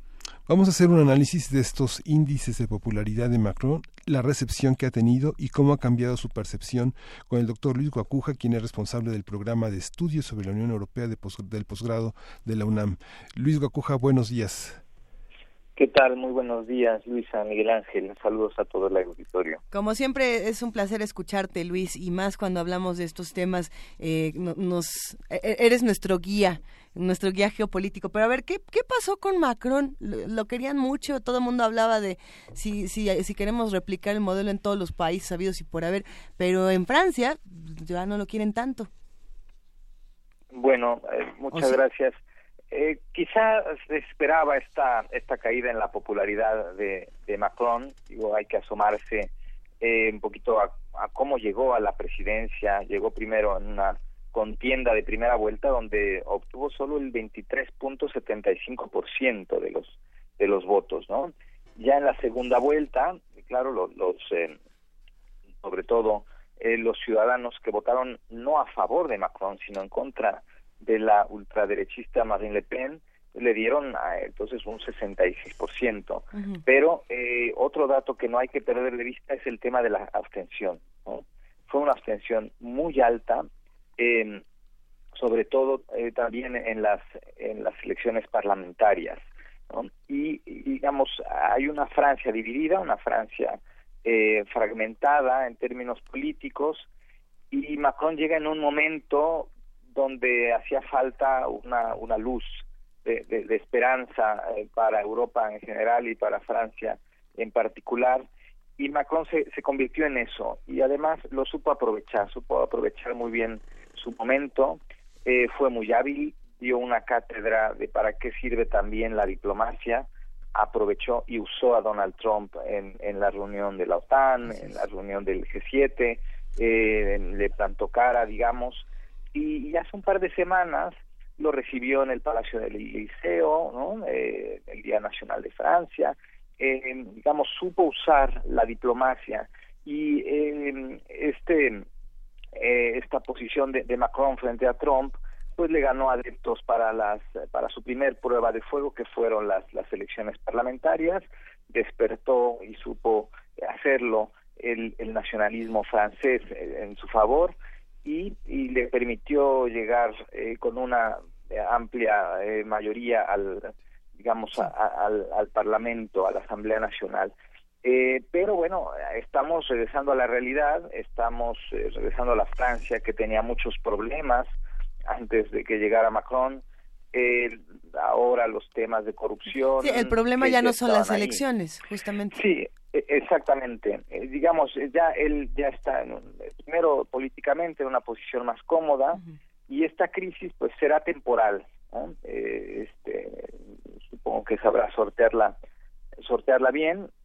Tiene cierta lógica esta, esta caída en la popularidad y los problemas de cualquier gobierno, pero más en un gobierno como el francés, eh, que no sale todavía del atolladero económico, con problemas políticos, con temas de corrupción que también pues han salpicado ahora al, al nuevo gabinete de Macron y este es el escenario que, que, hay ahora en Francia. ¿Cómo, cómo gobernar eh, para todos una, una república tan dividida en, eh, en, el sentido ideológico, en el sentido político? ¿Cuáles serían eh, uno, de las, uno de los aspectos que se criticó era tal vez la ausencia de un proyecto de gobierno muy claro y que, y que, fuera satisfactorio para todas las fuerzas en pugna. ¿Cuál, cuál, cuál crees que sea, Luis Guacuja, la, orientación que tome el gobierno hacia, hacia la, la, segunda mitad de este año, orientado hacia dónde? ¿Qué, qué es lo que le atraerá la confianza y el, y el poder legislativo a Macron? Bueno, justo ha comenzado con eso, con hacer algunos recortes, ¿no? Ya el tema de recortar el presupuesto de defensa, pues, eh, digamos, le costó la, dimisión de, de, uno de sus ministros, luego los, eh, los temas de corrupción a un par de, de, de ministros más. Eh, y, y por ahí no un, eh, un tema de la eh, nacionalización de los astilleros no que, que han criticado mucho también no eh, parecía un, un paladín del, del, libre mercado y, y, toma estas medidas no yo creo que lo, lo tendrá que hacer. Eh, también su posición frente a Europa le obliga eh, por los temas eh, de presupuestarios y la zona euro le obliga a hacer ajustes le obliga a un tema de impuestos, en algún sentido los quiere reducir, pero en otros tendrá eh, que tomar medidas también de recortes, que no tendrá contentos a muchos, pero tendrá que lidiar muy bien con la posición de Francia frente a Europa y las exigencias de Bruselas y también eh, frente a la población, esta población dividida, este, basta asomarse, insisto, a, a la primera vuelta, ¿no? eh, eh, que nos da una Francia totalmente eh, fragmentada en lo político uh -huh. y, y, tendrá que pues dar pasos eh, firmes pero también cuidadosos porque eh, podría por ahí eh, causar algún descalabro si esto si esto escala no tendrá que un poco que eh, tratar de unificar bien y cuestionar a su a su gabinete y, dar un buen rumbo tiene una muy buena relación con Europa tiene en el tema internacional pues este reconocimiento casi de envidia eh, de muchos mandatarios y muchos ciudadanos, ¿no? Eh, pero pues los problemas de Francia no se acaban con la llegada de un nuevo gobierno, de un nuevo presidente. Uh. Hay, hay muchas noticias a, alrededor de Macron en los últimos días, por supuesto que las tiene que haber. Una de ellas y que, eh, que algunos radioescuchas llama la atención es el asunto de si Rusia intentó espiar su campaña. Eh, eh, y bueno, es una noticia que apareció hace unos días en Reuters, también aparece en Huffington Post. Y, y no sabemos qué tan relevante es o, o, o, a quién le benefician noticias como estas, Luis. bueno, primero a la prensa, sin duda. Sí. Pero probablemente a él mismo, ¿no? Eh, porque él es el espiado, eh, digamos, la, la víctima en, en, este caso, si se, si se llegara a demostrar, ¿no? Eh, ya no, no sería descabellado, pero bueno, también eh, Europa tiene que, sobre todo en la segunda mitad de, del año, ser cauteloso frente a Rusia. Eh, Europa depende en buena medida de, del gas procedente de Rusia uh -huh. y, y, el discurso también cambia conforme avanzan las estaciones del año porque en diciembre que se recrudece el, el, el invierno eh, también el, las posiciones de Europa frente a Rusia suelen suavizarse un poco ¿no? eh, la posición de, de Macron frente frente a Rusia tampoco ha sido muy clara de, ni de confrontación ni de acercamiento eh, más bien este tono se ha dado eh, con Europa en general y, y estos eh, temas de los espionajes en Estados Unidos, ahora esto que se dice de eh, que se espió también su campaña, pues le podría beneficiar y sabe aprovecharlo, ¿no? Esta, esta parte simbólica, eh, cuando se hizo lo de la nacionalización de los astilleros, me recordaba los astilleros de Dansk, los, los astilleros de Valesa y la recuperación simbólica de una fuerza laboral que ha sido muy maltratada en Francia, en otros, en otros terrenos, pero ¿tú, tú crees, Luis, que, que esta, esa lectura, esa asociación que estoy haciendo sea, sea correcta o va por otro lado en la parte simbólica laboral de rescatar a unos obreros, a unos trabajadores que están desde el origen, desde, desde el origen de la Francia, de, de, de San Luis, por ejemplo? Eh, Yo creo que eh, hay pues una combinación también un poco en el, en el mosaico de, de su propio partido político, ¿no? Eh, que ha sido incluyente desde su origen, que ha dicho, pues no soy de izquierda ni de derecha, y aquí caben todas las, las posiciones, y en ese sentido tiene que hacer concesiones que le causen simpatía a, pues a, a, pues, los ciudadanos eh, que comulguen más con, con las ideas más socialistas y también tendrá que dar señales para los ciudadanos de otras posiciones políticas. Eh, se tendrá que mover, así como lo hizo en su campaña de un lado a otro, pues también en sus políticas, con una dirección clara, esto sí se esperaría, ¿no? Eh, pero no sorprende tampoco que, que tome estas medidas, que alguien calificaría quizá de, populistas, pero pero tiene que hacer también estas concesiones, ¿no? sobre todo en una Francia eh, dividida. Y las críticas ahí estarán, por supuesto, porque es parte de, de, de, la misma construcción de, de, del partido y la política que ha dicho, diseñado Macron y que, y que lo llevó a la presidencia eh, de esta manera que sorprendió a muchos. Luis Guacuja, por ahora nos despedimos, no sin antes preguntarte qué tendremos que atender en los próximos días, en las próximas semanas, eh, que a lo mejor no estemos observando de la Unión Europea. Bueno, eh, sin duda, eh, la posición de la Unión Europea frente a Polonia, digamos, ahí ha saqueado mucho la Unión Europea en, en, en la firmeza en la que tiene que exigir a los países no solo cumplir con los temas económicos, sino que también con los temas políticos, los temas de respeto al Estado de Derecho. Eh, está ese tema muy importante y, por supuesto, bueno, septiembre eh, nos espera la, la, contienda alemana, parece que sin, sin sobresaltos, todo indica que repetirá la señora Merkel y si acaso no lo hiciera tampoco pasaría mucho porque entonces sería el señor Martin Schulz.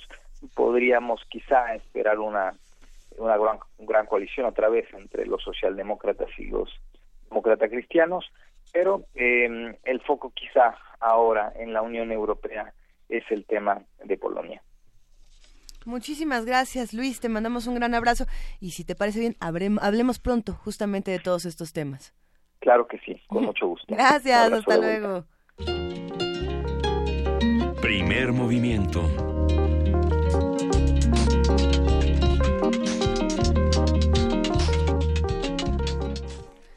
Y bueno, a las 8 de la mañana con 51 minutos aquí en Primer Movimiento tenemos muchas dudas que queremos despejar con los expertos. Notas nacionales, notas internacionales y por supuesto entender por qué pasan, detenernos en el camino y saber de qué se tratan estas noticias, no solamente ocuparnos de lo urgente, sino de lo importante. Por lo mismo, ya se encuentra en la línea Eduardo Bueno León, él es investigador del doctorado en estudios latinoamericanos de la UNAM.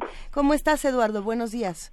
Muy buenos días, a la orden. Es, es un gusto hablar contigo esta mañana y es importante hacerlo, eh, ya que muchas cosas eh, vienen para Venezuela en los próximos días y queremos entender cuáles y por qué, precisamente hablando de la constituyente.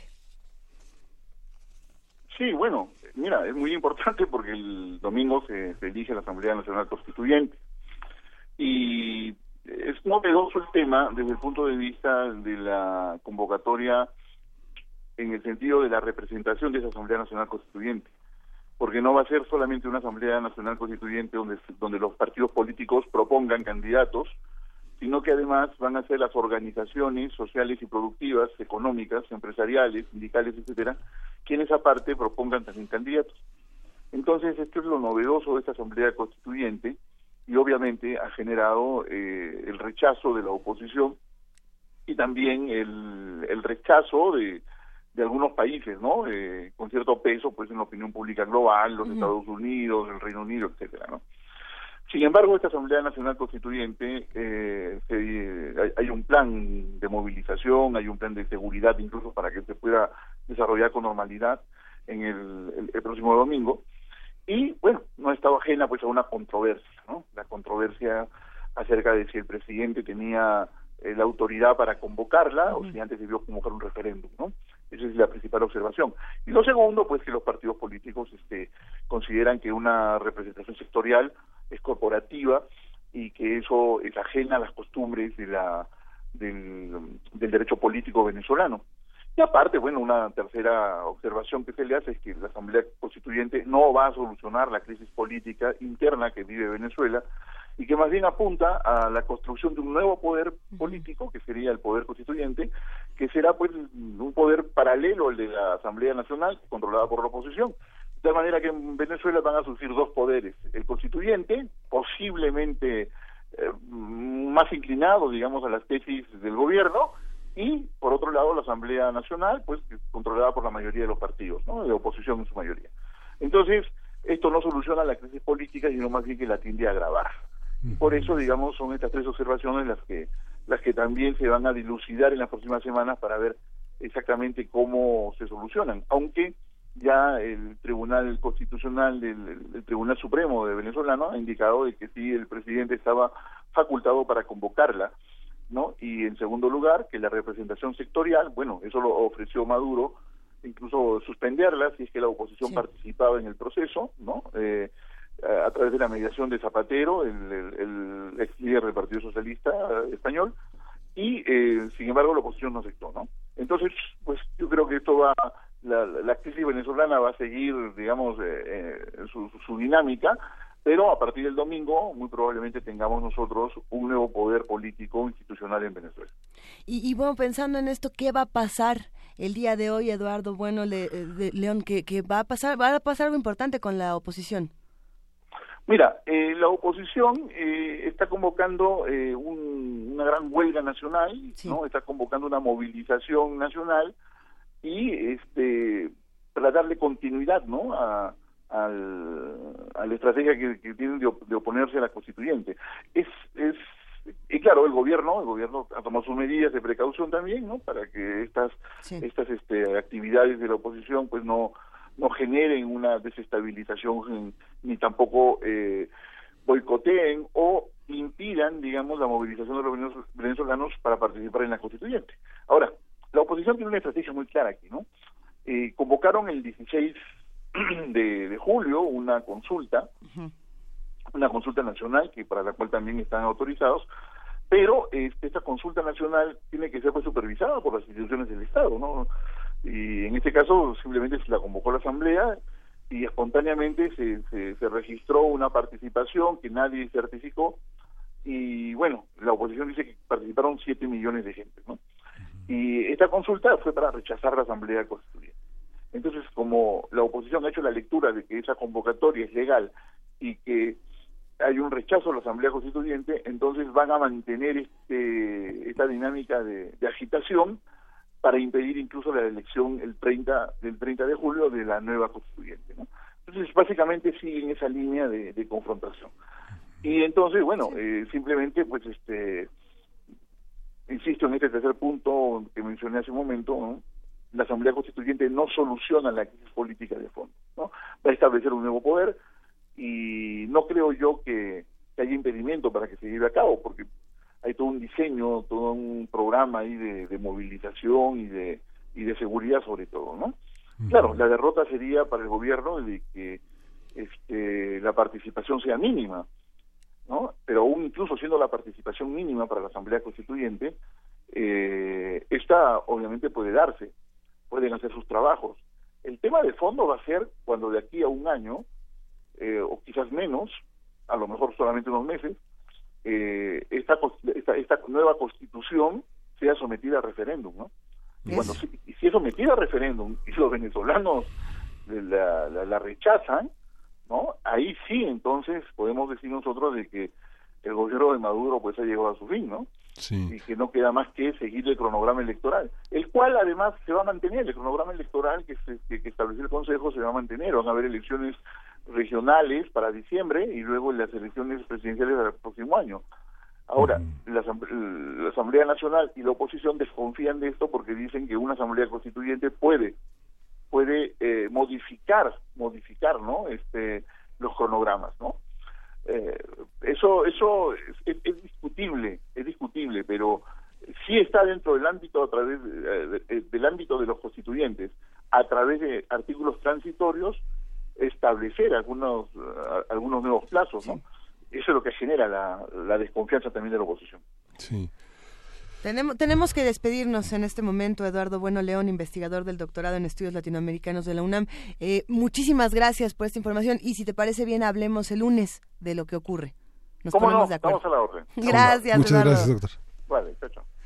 Nos vamos a una pausa, pero antes de hacerlo tenemos más curadurías musicales Sí. por acá. Así como eras de Aliona, sí, de Aliona Petrovska, la pidió Javier Bayo. Venga.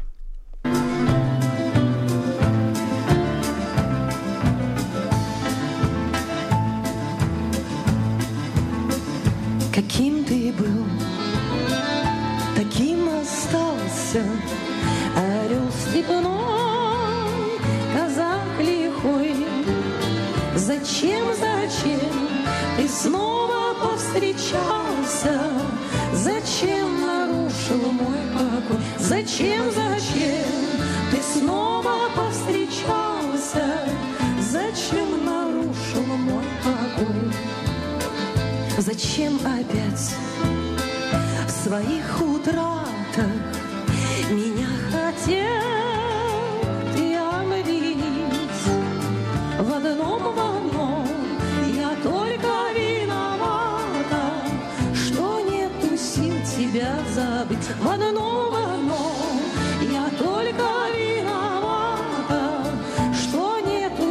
тебя забыть. свою судьбу с твоей судьбою. Пускай связать я не смогла,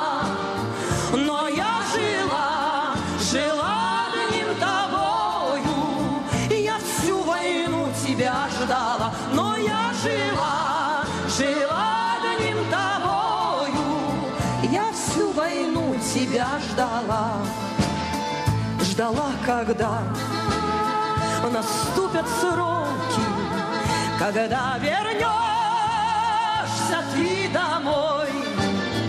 И горькие мне, горьки твои упреки, горячий мой, упрямый мой. И горькие мне, горьки твои упреки, горячий мой, упрямый мой.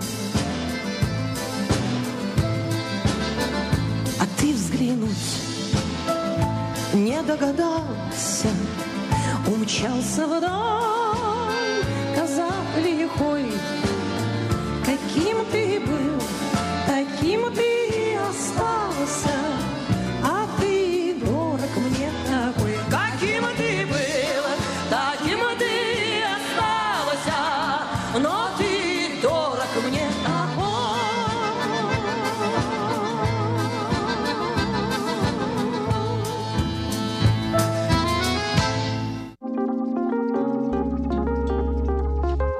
Primer movimiento. Hacemos comunidad.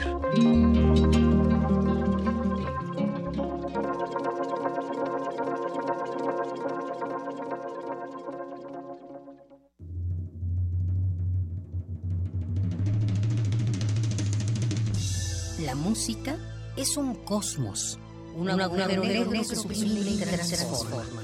Es donde las almas convergen y reencarnan.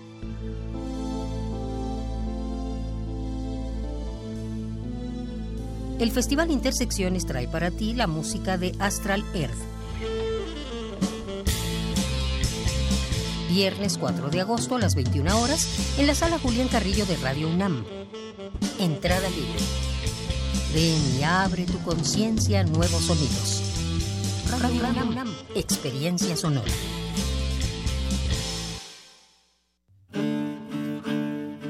Sumérgete en la música del planeta.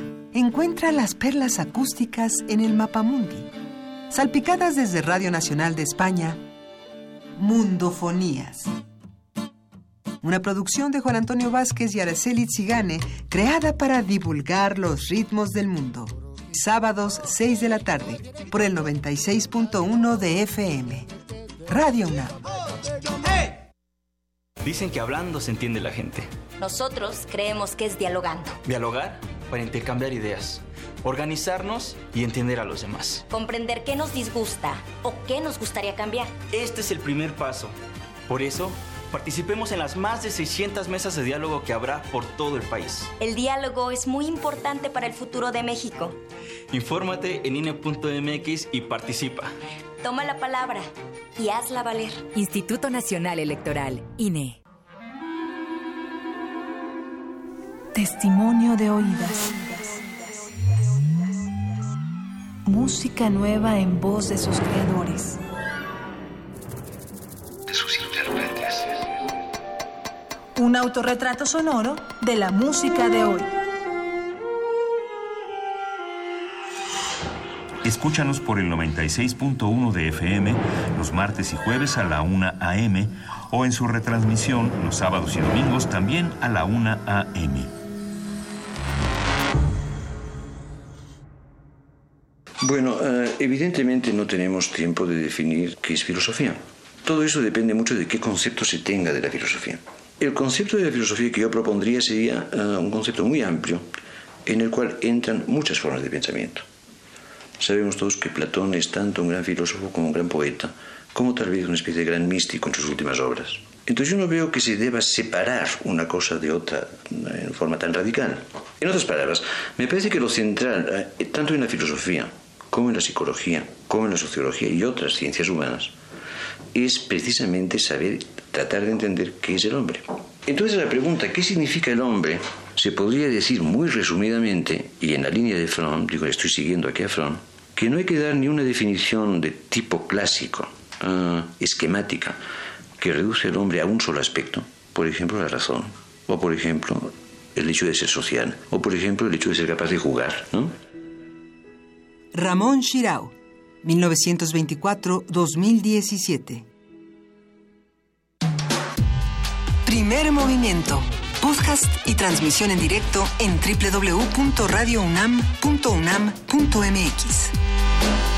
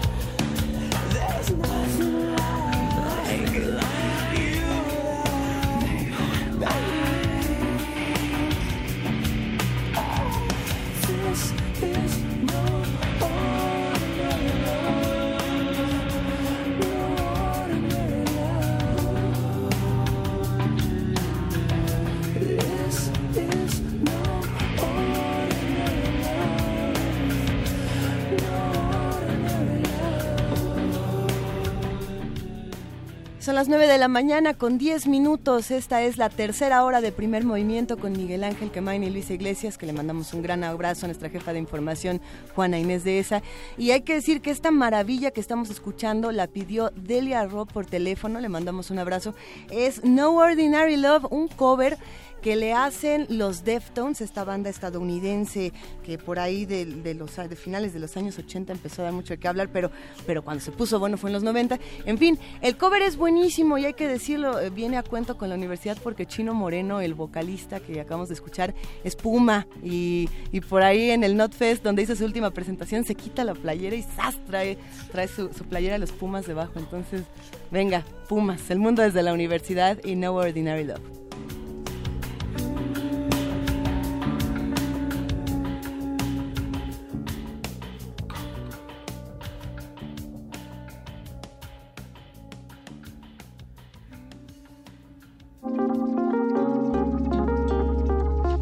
Primer movimiento. Hacemos comunidad.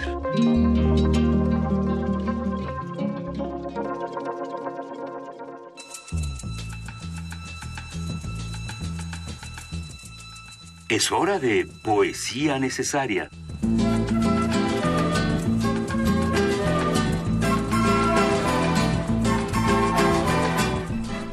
Miguel Ángel Quemain, es tu turno en poesía necesaria. Pues voy a leer un poema que este, coincidió ayer con la noticia triste de la muerte de Ramón Shirao y voy a leer un poema de un alumno, editor, amigo de Shirao, que es un, descendiente también, un, descendiente de españoles en México, catalán, eh, José María Espinaza, que es un poeta, un ensayista, un editor, un hombre, un hombre de letras que ha dirigido muchas revistas y que justamente acaba de publicar en el Colegio de México un libro que no tiene nada que ver con poesía, que es una historia mínima de la literatura mexicana, que es uno de los imprescindibles sobre nuestra narrativa, Venga. nuestra poesía y nuestro, nuestro cuento. Eh, se llama El Búho y forma parte de un libro que apareció en 2009 que se llama El sesgo de su vuelo y se llama El Búho. Dice, el plumaje es un disfraz, su cuerpo son los ojos, los abre y despliega las alas, los abre y se hace de noche, y no mira, ilumina, enamora a su presa, su despertar es el destino de la víctima, cazador furtivo se alimenta de sueños ajenos, cambiaría toda la belleza de sus ojos por poder dormir unos minutos como siglos en la noche, su noche. Señor de la oscuridad, alumbra con su mirada la existencia de su vuelo. Aprema sus ojos sorprendido el búho de que no te deslumbre, y cierra los tuyos como una rendida reverencia. Nadie diría, él no puede oírlo, lo solo que está entre sus dos alas. Es que no sabe que quieres mirar a través suyo las infinitas sílabas de la soledad. Y si un día supieras que está ciego, que lo estuvo siempre, que sus ojos no miran, que soñaste tu mirada como él soñó la tuya, y su luz se perdió en el paréntesis de los párpados. Nadie puede decir de qué color tiene los ojos. La noción misma de color es ajena a esa luz que viene de adentro, de un interior distinto de la entraña. De allí su crueldad de ave rapiña, la fuerza de sus garras, la tenacidad del pico, solo por fuera, solo por dentro, vuela con la esperanza de que su sombra le haga compañía. Señuelo de sí mismo, no se da cuenta de que la compañía de su sombra es lo que le hace estar solo, eterno, vacío, sin amor, orgulloso de sus ojos, como don Juan de, de sus conquistas. Luna doble de un bosque sagrado, abandonado por los dioses, caballero andante que busca un grial que lleva en el rostro. No lo mires, si lo haces estás perdido.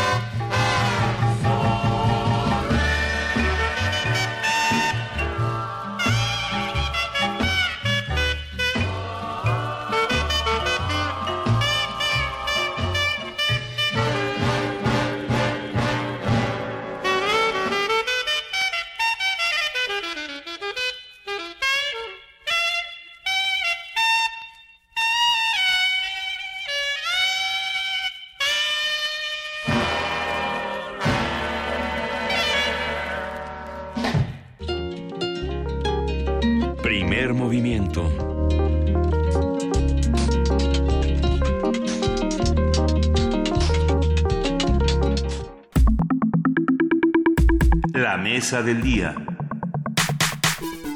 Regresamos a primer movimiento y como recordarán hablamos de la Escuela Nacional Preparatoria y hoy vamos a tener a uno de los productos esenciales de la Escuela Nacional Preparatoria. Frustraciones, experiencias y formas de apreciar la vida son los elementos básicos de Vino el Viernes, una banda que formaron alumnos de la preparatoria número 6, Antonio Caso, en el 2013. El nombre de la agrupación nació de la idea de que tras la presión de la escuela y los compromisos extra de cada uno de los integrantes, el viernes era el día en el que los cuatro podían salir a darse un buen tiempo de ocio, es lo que dicen. en 2014 grabaron un demo con dos temas e iniciaron una pequeña gira en el sistema de transporte colectivo Metro. Incluso lograron presentar su proyecto en Radio Ciudadana en el IMER. Y bueno, están con nosotros Jesús Zamora en la batería y voz, Ricardo Bautista guitarra y antes de que comencemos a charlar, vamos a escucharlos. Bienvenidos.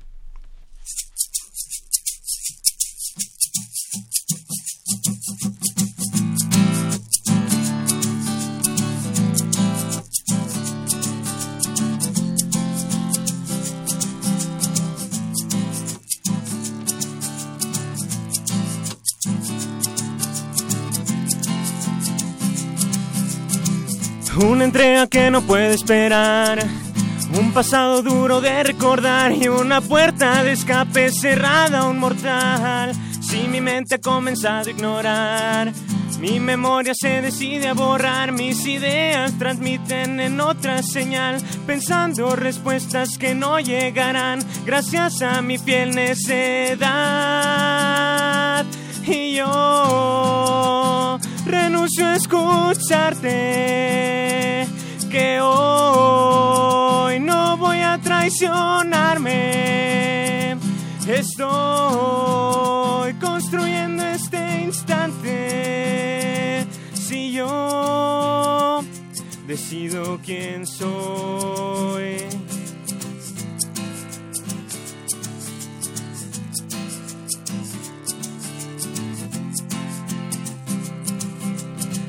En la angustia que me impide encontrar la medida que nos hace especial y que en cada silencio no me hagan dudar, si no he estado convencido de actuar.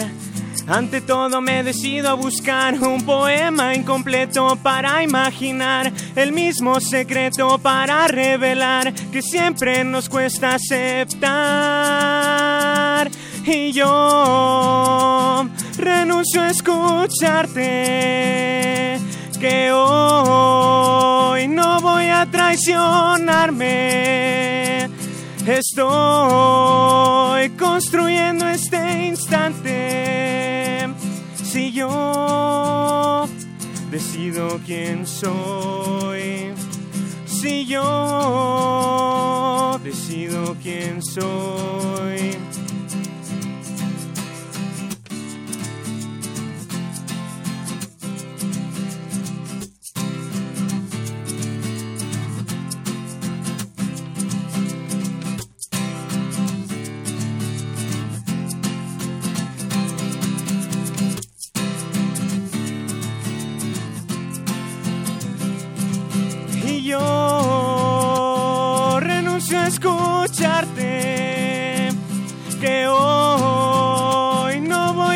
A traicionarme. Estoy construyendo este instante. Si yo decido quién soy si yo decido quién soy.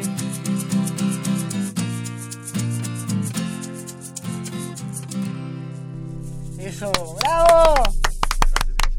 Bienvenidos, Jesús Gracias. Zamora, Ricardo Bautista. Eh, eh, de pronto, es- escuchando esto, uno se queda pensando, a ver, ¿qué estaba diciendo yo cuando tenía 23 o 22 o 21, que es más o menos la, la edad que ustedes Sí. tienen? Así Ahorita es. nos lo van a ir contando. Antes de entrar a cómo se conocieron, de dónde salió todo este asunto, platíquenos un poco.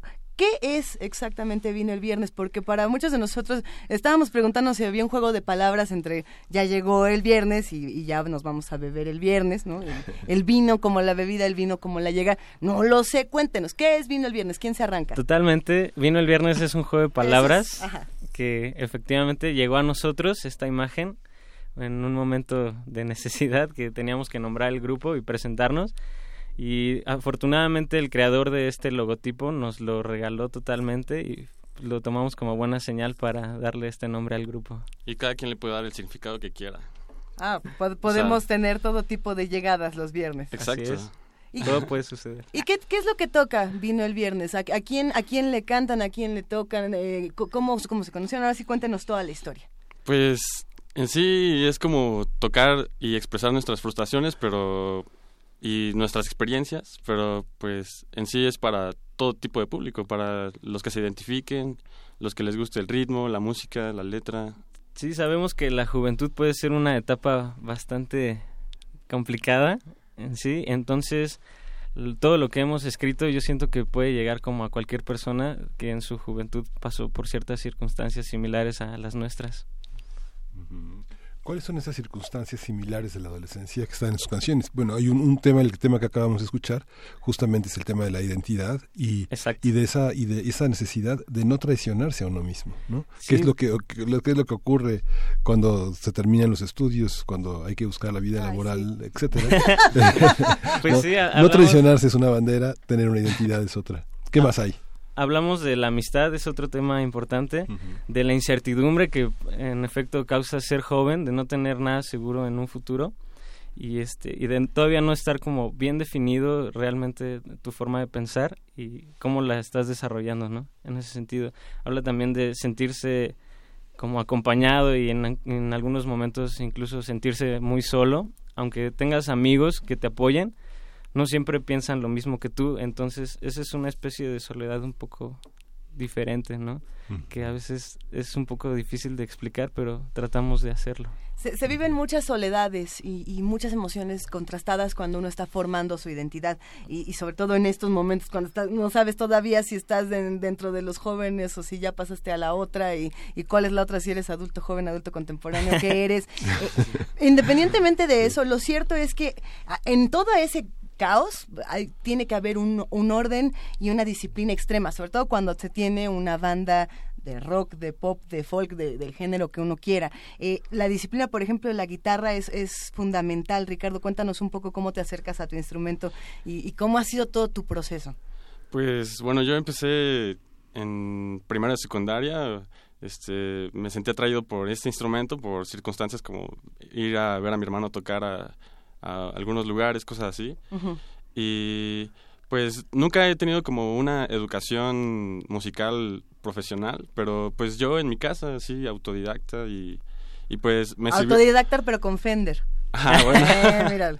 Eh. Pero por ejemplo, este, la verdad es que estar con la banda, este, me ha ayudado mucho a, pues, estar 100% pues apegado a mi instrumento. Si no, probablemente ya lo habría dejado a un lado o no estaría como tan apegado como lo estoy ahorita. Y pues también vas aprendiendo y cosas así. Tú, tú no tienes una formación, digamos, profesional, Ricardo. Mm, sí, a escuelas, pero... Pero digamos musicalmente hablando. Ajá, exacto. Es, es 100% de, de la pasión y de lo que uno lleva. Ajá. Pero por otro lado, Jesús Zamora, tú sí estudias en la facultad. Así es, bueno, yo sí, el gusanito de la música me picó desde, creo que a una buena edad. Ajá. Yo tenía alrededor de 12 años y me empezó a interesar bastante la música. Este, intenté como varios instrumentos, primero el piano, la guitarra, y la verdad no, no funcionaron para mí. Afortunadamente apareció la batería en mi vida y fue algo que dije, wow, aquí me quedo, ¿no? Cuando tenía como 14 años, mis papás me llevaron a ver a los Rolling Stones en, el- en su gira de A Bigger Bang en el Foro Sol. Y en ese momento... ¿Cuántos años tenías? 14. No, ok. Ah, ok, ya, está bien, está bien, está bien. Y entonces, este, en ese momento fue que dije, no, no manches, yo, yo quiero hacer algo con la música, no puedo creer que en verdad pueda causar como tanto en tanta gente. Y desde ahí dije, yo quiero hacer esto, quiero tener mi banda, quiero estar componiendo.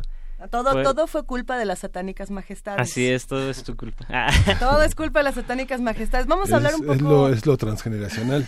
Luego no te explicas por qué no conoces a Angie, pero estás enamorado de ella. ¿no? Justamente, eh, vamos a hablar un poco más de sus referentes, de qué los inspira, cómo se conocieron, pero vamos a ver, ¿nos pueden tocar una, una pieza más antes de que lancemos un- una pausa para despedir a M? Claro que sí. ¿Qué sigue? ¿Qué nos van a cantar? Esto ¿Qué nos se llama Diario en un vagón. Y ahí les va.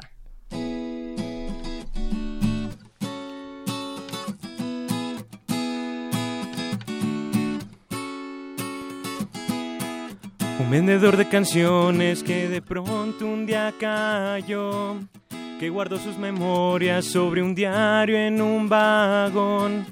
Hoy recorre los valles sin el don de la razón. En el último trago que este viernes le dejó. El tren arranca y la vida se le va. El carbón ahora consume su aliento de libertad. Con viejas vías que le inspiran a dejar sus amores, su desgracia, su temor, su soledad. Y ahora espera en su lugar que pronto arribe a donde va, sin una escala que lo tiente a regresar.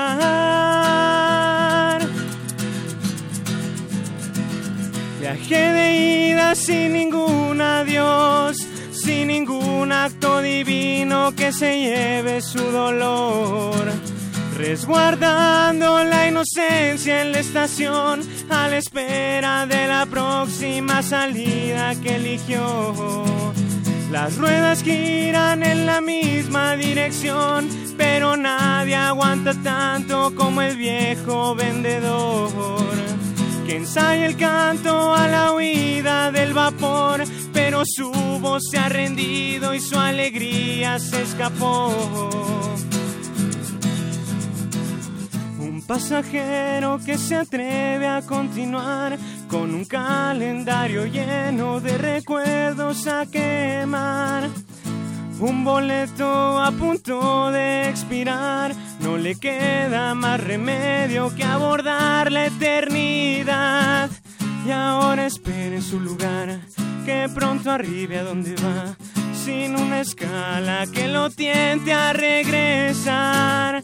Y ya no es el mismo de ayer, el tren no se va a detener, sabe que esta tarde no podrá volver.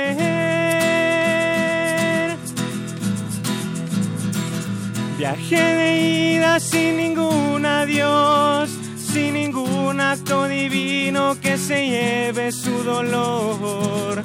Resguardando la inocencia en la estación, a la espera de la próxima salida que eligió. Las ruedas giran en la misma dirección, pero nadie aguanta tanto como el viejo vendedor que ensaya el canto a la huida del vapor, pero su voz se ha rendido y su alegría se escapó. Él sabe bien, él sabe bien, este es el tren que ya no se va a detener. Él sabe bien, él sabe bien, este es el tren que ya no se va a detener.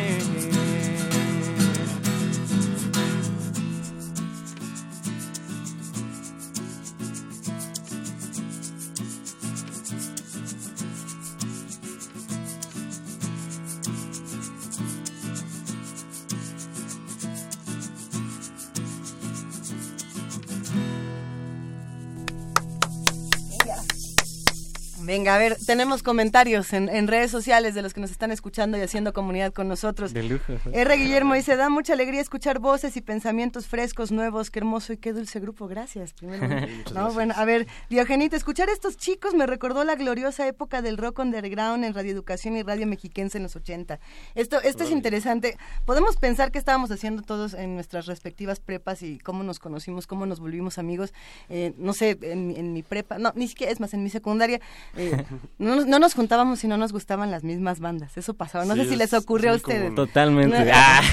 Nos pasaba que si no nos gustaba Nine Inch Nails y Alice in Chains, porque nosotros éramos más groncheros, eh, no- nos veíamos feo con, con los que les gustaba este otro género. ¿no? Ustedes se juntaron por sus afinidades musicales, les gustaban, eh, por aquí ya, ya mencionabas a los Rolling. ¿Qué, qué, qué bandas conocían? ¿Qué, cómo, ¿Cómo se hicieron amigos? Cuenten toda esta historia. Pues en nuestro caso eh, nos juntamos por la fiesta en la prepa. O sea, en realidad no íbamos como en el mismo grupo ni nada. O sea, simplemente creo que un día fueron organizaron una fiesta los de su grupo y, y pues yo jalé, no sé por qué terminé en su fiesta y pues ahí fue donde nos empezamos a ver, ¿no? Porque en realidad no nos hablábamos ahí todavía. Ajá. Nada más echaban el ojo y decían, como que va a mi cuate. Pero después estuvimos como concordando en los mismos lugares y pues obvio como íbamos en la misma prepa y el mismo año nos veíamos muy seguido y empezamos a tener amistades en común y pues así fue como nos empezamos a hablar. Sí, yo, yo conocí a Sergio, que es nuestro otro guitarrista, Ajá.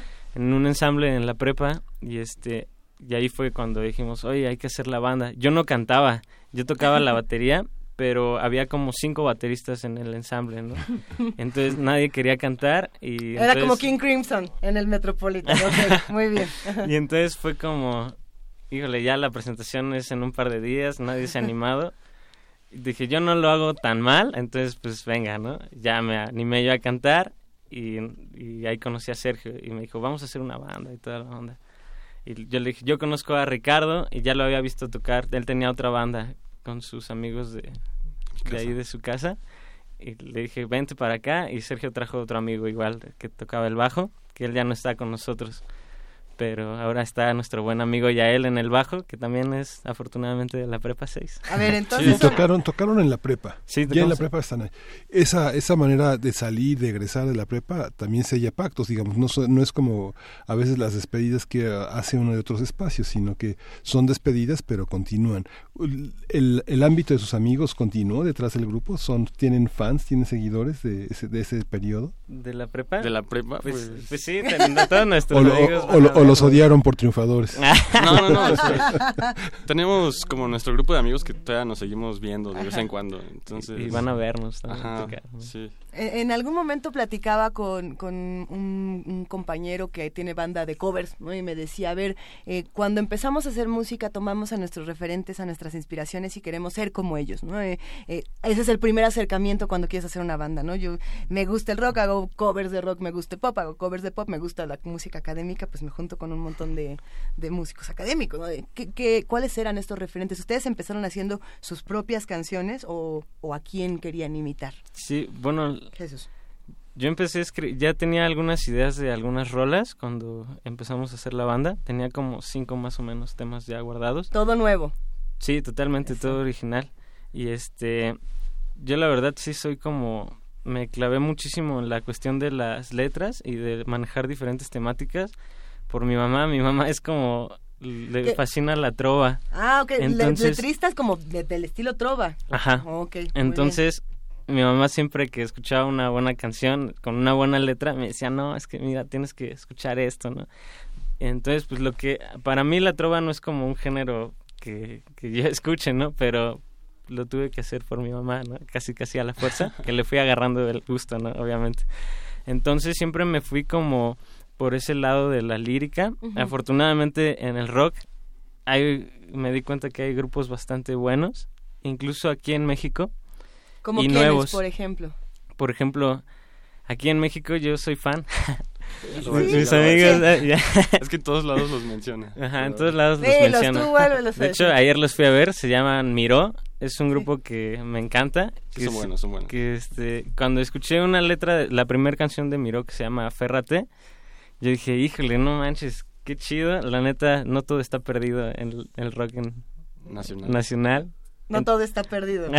sí. Entonces yo dije, tengo que hacer algo que hable de lo mismo, o sea, que, que no, que cuando te pregunten, ¿de qué habla tu música? No digas, ay, del amor, ay, de tal cosa, y que puedas decir de la vida, ¿no?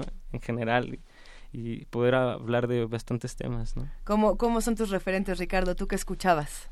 Pues bueno, yo en la secundaria me acuerdo que escuchaba como la típica banda Arctic Monkeys, este, The Killers, Interpol, cosas así, igual como Toda influencias. esta música indie. Ajá, exacto, como esas influencias de mi hermano, pero a la vez en lo que vas, conforme vas creciendo, pues te bombardea la música, ¿no? Por todos lados, entonces no te puedes cerrar como de una sola influencia, o sea, en la secundaria a lo mejor hasta llegué a influenciarme de la bachata, yo qué sé, ¿no? En la prepa pues hasta de, no sé, algún género medio electrónico, o sea, no sé, hay como, o sea, no, no te puedes cerrar, ¿no? O sea, vas creciendo y vas siendo bombardeado por todo esto, entonces, pues muchas cosas, yo creo, sí. Entre, entre los Arctic Monkeys y, y la trova hay, hay un espacio grande, e Sí, interesante claro. y muy rico. Un Co- espacio que se llama Vino el Viernes. Vino el viernes, ahí está, vino el viernes. Pero ¿cómo, a ver, ¿cómo es un ensayo? ¿Se juntan, em, se sientan a charlar? Traes, por ejemplo, una nueva letra, ¿no? Dices, Yo Ajá. tengo esto. ¿Y cómo empiezan a trabajar? Pues para empezar, tenemos que ponernos de acuerdo cuando nos vemos, porque eso es un rollo. Es un rollo, ¿eh? Y, Hay escuela. y normalmente, o sea, hasta ahorita Chuchín es el que ha traído como todo el material, así él es el, la mente del proyecto, trae la letra, la música y ya cada quien le va agregando como de su saborcito, a- de su esencia a las rolas, pero en sí es como la base la trae Chucho y en el ensayo pues hasta que nos salga bien no nos deja ir. Ajá. Tú trajiste a, a los Rolling, Jesús. Pienso, pienso Los cómo, trajo- cómo, los cómo, trajo cómo, cómo, cómo- cómo funciona un grupo como ellos, ¿no? Mike Jagger y este decía que siempre se reunían a ensayar, porque el ensayo tiene mucho de repetición, pero mucho de novedad. Ajá. Y una cosa que decía Mike Jagger, Mike Jagger que decía, cuántas canciones producen. Dice, "Pro- producimos, no sé, podemos llegar a producir hasta dos o tres canciones al mes, ¿no? Dice, bueno, tienen tantas canciones, dice, pero, pero no todas suenan a los Rolling Stones, van a la basura la mayoría de las canciones porque no son de los Rolling Stones. ¿Cómo seleccionaron el primer material de este disco y qué, qué, se, qué se quedó afuera? ¿Qué consideran basura de lo que producen? ¿Qué es? ¿Qué es? Ay, qué, do- qué Híjole. doloroso. Sí, sí, sí, hay que tirar me cosas cuesta porque, como dije Ricardo, yo he hecho casi todo el material. Le llegó al corazón.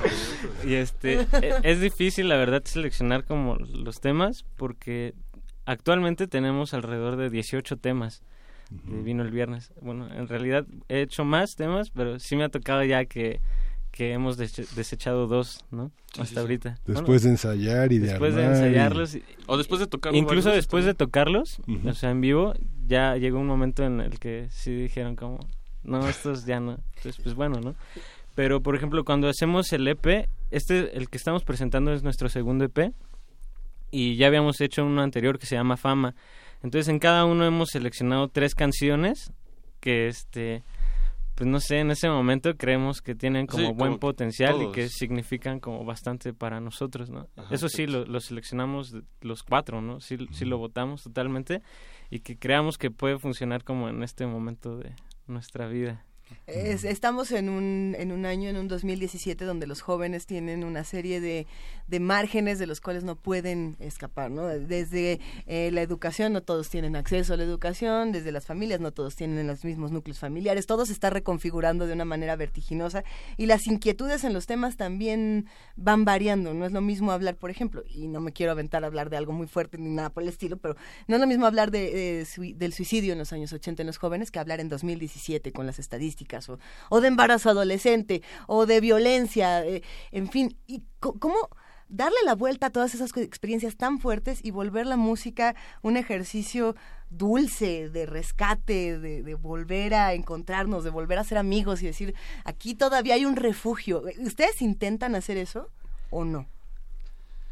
Pues, eh, pues más bien es como natural, o sea... Es natural. Sí, o sea, nos reunimos a tocar y lo que sale en el ensayo y, no sé, hasta un pequeño jam, pues es como algo muy orgánico que cada quien está aportando a- al momento, ¿no? Entonces, es como, pues no una escapatoria o algo así, simplemente es una forma de que todos logramos expresar diferentes cosas en un mismo eh, momento, entonces, pues, no sé, está padre eso. También, sea, estamos conscientes de todas las problemáticas a las que los jóvenes estamos expuestos hoy en día, pero también era como la idea de si no nos ha pasado ahorita a nosotros, no quiere decir que no nos vaya a pasar en un futuro, pero sí tratábamos de hablar de cosas que nosotros hubiéramos experimentado o que personas cercanas a nuestro círculo estuvieran experimentando, ¿no?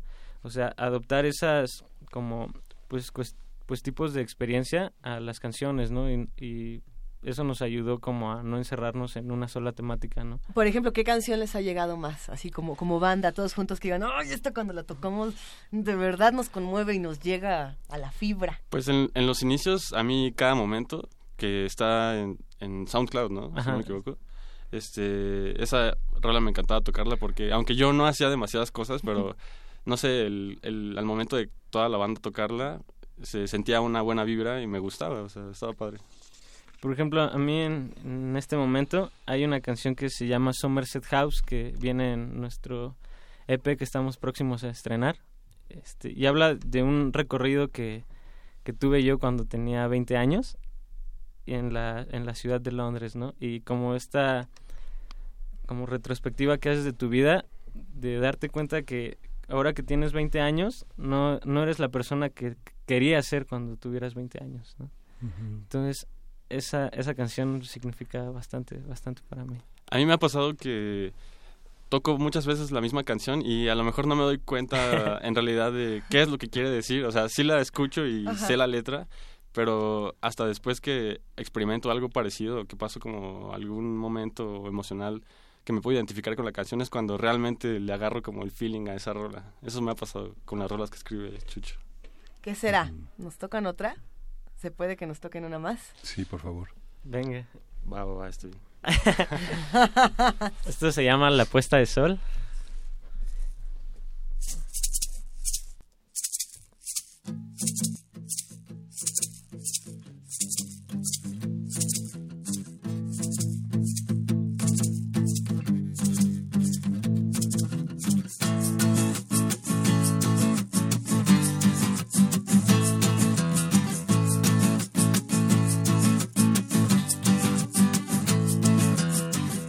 Mirada más perdida en acción, un respiro emitido en desesperación. No le dijeron ya que el soñar atormenta, que lo que siempre ha buscado no toque en su puerta. Su paciencia vencía en la puesta de sol que en su intento fallido de guerra al amor va apostando su felicidad que ha caído al engaño de un juego de azar. Pero aún no lo sabe.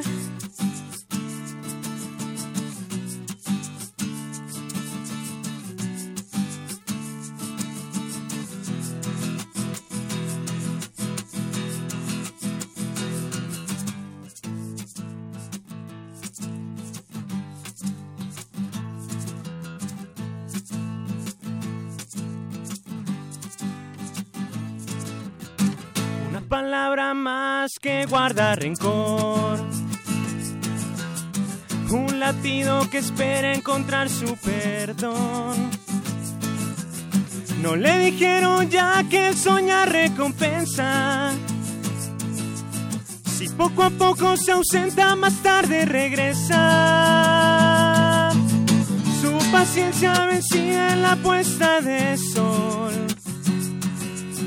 que en su intento fallido de guerra al amor va apostando su felicidad que ha caído al engaño de un juego de azar. Pero ahora lo sabe, su paciencia vencida en la puesta de sol. Que en su intento fallido de guerra al amor apostando su felicidad que ha caído al engaño de un juego de azar. Y ahora lo sabe.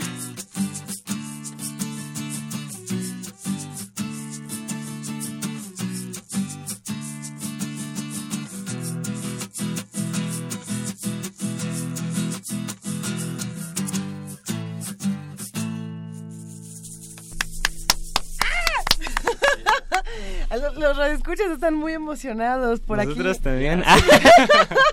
Nos escribe Andrea González y dice, escuchando a la banda en primer movimiento, me pregunto, entre lágrimas, ¿por qué tenemos que envejecer? Sí, eh, es que eh, transmiten esta, esta maravilla de eh, la, la emoción cruda, ¿no? De, de ser joven, como... ¿Han, han dejado ustedes de creer en algo que creían en la prepa y que dicen que qué que, que freses eh, es totalmente inadecuado? Ya no creo en eso. Eh, se, se o pierden qué la- clavado, porque también pasaba, ¿no? se dejan de creer en cosas. ¿Qué cosas de, de las promesas que hace la cultura, como, no sé, como el amor eterno, como el- la, la creación del patrimonio, el proyecto de jubilación, todo- todo- no, to- todos esos proyectos, todas esas promesas, ¿en qué, ¿en qué han dejado de creer? ¿En qué no creen? ¿En qué no creen ya de ese, de ese mundo que ven en la televisión, que ven este, en los discursos religiosos? eh? Pues la verdad, algo que fue muy difícil, eh, por ejemplo en mi caso, fue un momento en el que la verdad ya no creía como en mí. ¿En ti? Porque, pues no sé, o sea, te vienes dando cuenta de que las cosas que quieres no te están pasando y que tal vez estés haciendo mal, ¿no? Tal vez por ahí no es el camino que deba seguir y sí me he llegado a decepcionar bastante de mí mismo, ¿no? También he dejado como de, de hacerme a la idea de grandes cosas, de que a lo mejor no nos van a pasar y pues mantener a veces como los pies súper en la tierra y es difícil, ¿no? Darte cuenta de que sí vale la pena soñar en grande, pero también debes de saber que lo que estás haciendo a lo mejor no es no es para eso o a lo mejor sí y me pueda sorprender, ¿no? En algún momento más adelante de mi vida. Entonces. Híjole, no, pues yo sí estoy totalmente consciente a lo largo del tiempo que pues entre más tengas los pies en la tierra, pues mejor te va a ir porque te vas a esforzar para en lo que estás, ¿no? No te vas a volar, pues. Y no sé, he dejado de creer en en la pensión totalmente, sí, en la jubilación. Sí, por Eh, no sé, en tantas cosas, pero a la vez he pasado como por etapas en las que digo, pues no hay que ser tan negativos, ¿no? O sea, hay que tratar de pues verle el lado positivo a las cosas. Entonces, no sé, nunca he- nunca me he dejado caer tan tanto. Bueno, gracias a, ustedes y a, muchas generaciones nuevas que se están dedicando a recuperar todas estas emociones, probablemente muchas de las cosas que ustedes desean sí puedan pasar. El chiste es la determinación y la disciplina para que ocurran. A, a ustedes, por ejemplo, les gustaría que esta banda eh, durara muchos, muchísimos, muchísimos años más. ¿Dónde les gustaría presentarse? ¿Qué es lo que quisieran sacar de Vino en Viernes? Pues en mi caso, la verdad es que, que dure, o sea, muchos años, aunque no lleguemos así a, no sé, a nuestros sueños, pero para mí es como un desahogo, o sea, tener un proyecto en el cual poder... ¿Cuál es el escenario donde es que yo Sí, quiero ya. tocar aquí, este, este es el espacio? Híjole, no, pues en todos lados, la verdad. Bien. Este, en cualquier lado que nos inviten. Andar de gira. Ajá, exacto. Andar de gira. Bueno, a lo mejor uno de esos sueños míos sería como estar de gira así, aunque sea en el país, ¿no? Porque, Comprarse una combi y nos vamos todos ajá, exacto, es una experiencia que no se puede alguien perder, ¿no? Así nada Sí, la vida es un viaje, Así es. una gira. Sí. Entonces, ¿A ti dónde te gustaría tocar? Así que este es La verdad, mi, mi sueño siempre ha sido tocar en el, en el escenario de la sala Roberto Cantoral.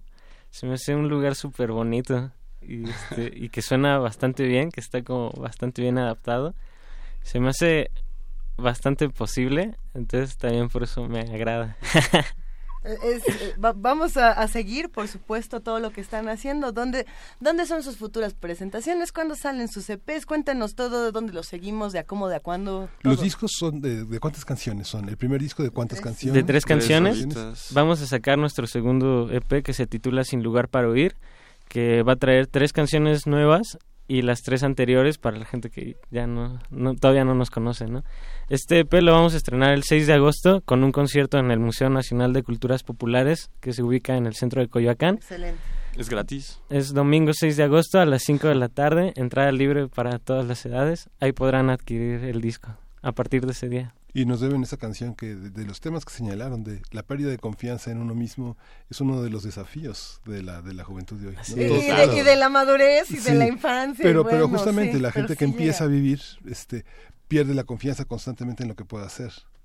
Sí, Y, sí. reco- y recobrarla y no traicionarse es, es como lo fundamental. Pues ¿no? mira, escucharlos por lo menos a mí me hizo recuperar Sí. la confianza en muchas cosas esta mañana y no saben cómo les agradecemos No, pues que a nosotros aquí. también el venir aquí nos hace creer Sí, que todavía podemos hacer algo. Jesús Zamora, Ricardo Bautista, nos despedimos. Una pieza brevísima que nos puedan tocar, la dejamos para irnos despidiendo y para fondear. Vale, sí. Me voy a echar ¿Se yo una. puede? Va, va, va. Órale. Date, date. Están haciendo cambio de guitarra para hacer esta despedida. Todavía tenemos muchas cosas más en primer movimiento. Se cambian de lugar. Ricardo se sienta por acá, Chucho por acá y venga, Bueno, esto se titula Somerset House, es la canción que has preguntado. justamente.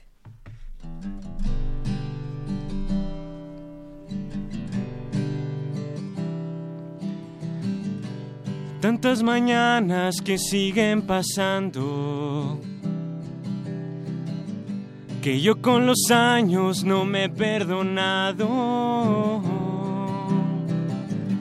A cada minuto que me dediqué. Sigo pensando que no me acerqué. Pero ya no me atrevo a seguir. Porque ya no es fácil poder decidir. Hoy ya no. Y si las calles comienzan a resonar. Avenidas de blanco que guardan la historia de un musical. Con un río que corte memoria y derrota para escuchar. Las palabras correctas entrando a las salas de Somerset House. Ya no soy lo que prometí, me decepciona lo que elegí. Sin una libra para cubrir las cenizas de lo que un día fui. No desesperes, pronto vendrán los buenos tiempos, el buen lugar. El primer trance para olvidar ante un ojo al color del cristal. Si te vas para pronto poderte encontrar, ya no des otro paso hacia atrás, que por las noches las ciudades se van quedando sin nombre. En acto suicida por viaje o partida, a cambio de guardias, héroes y abadías. Estatuas del tiempo, palacios que ven, recorridos tempranos de Abbey Road a Kingsway. Pero ya no me atrevo a seguir, porque ya no es fácil poder decidir, no, ya no. Y si las calles comienzan a resonar, avenidas de blanco que guardan la historia de un musical, con un río que corte memoria y derrota para escuchar. Las palabras correctas entrando a las salas de Somerset House. Y ya no soy lo que prometí me decepciona lo que elegí. Sin una libra para cubrir las cenizas de lo que un día fui.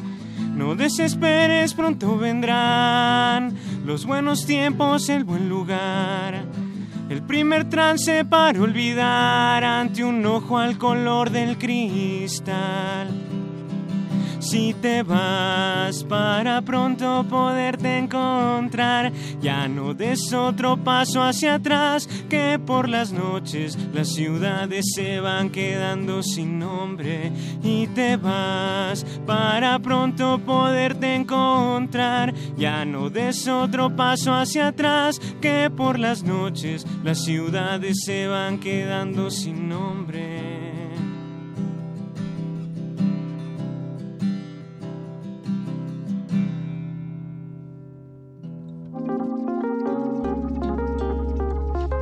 Primer movimiento. Hacemos comunidad.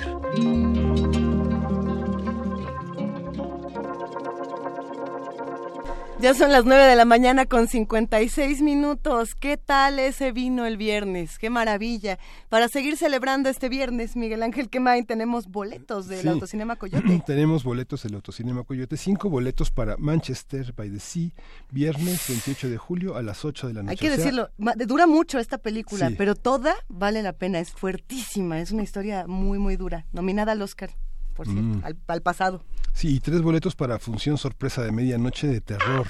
¿Eh? A las 12, después de estarse, después de... Quería hacer un, alarido como el calaca y no me salió, así que mejor lo, lo dejaremos Cuatro pasar. boletos para Double Feature Wolverine, Orígenes y Logan, sábado 29 de julio a las 8 de la noche. Y cuatro boletos para Un Jefe en Pañales, nada menos, domingo 30 de julio a las 8 de la noche. Y gracias por sus comentarios sobre el radioteatro que hicimos. Les hoy. gustó, les gustó. Pero también... Eh, si les gustó, pues participen con nosotros en nuestro radioteatro de aniversario. Hay que estudiar el texto y el 4 de agosto llegar aquí a Radio UNAM, Adolfo Prieto, 133. Colonia del Valle. Colonia del Valle y vamos a vamos a está ya disponible para que lo descarguen El pájaro del alma y pueden leerlo, compartirlo con nosotros y formar parte el 4 de agosto de este radioteatro. Hay que, hay que mandar un correo a primermovimientounam.gmail.com, Miguel Ángel, para que todos podamos irnos, irnos acomodando. También nos pueden escribir a nuestra cuenta de Twitter, arroba PMovimiento. En Facebook estamos como Diagonal Primer Movimiento UNAM y en el teléfono 55 36 43 39. Falta mucho que discutir y nos quedan muy poquitos minutos. Eh, hay una canción para cerrar. Bueno, nos quedan muchas preguntas para la próxima La canción para cerrar es una de mis favoritas de la vida. ¿Quién la recomendó?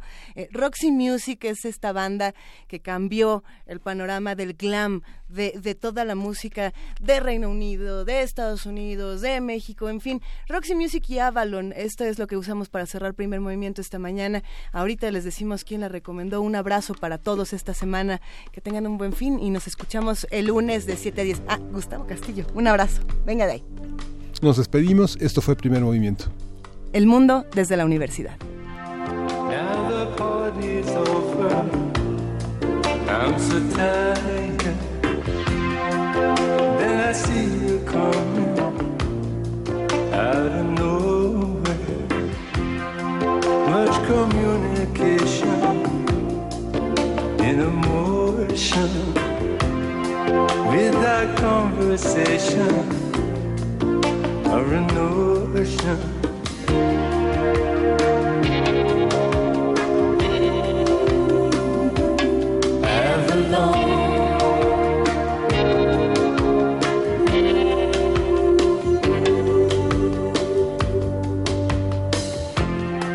When the you out of nowhere, when the black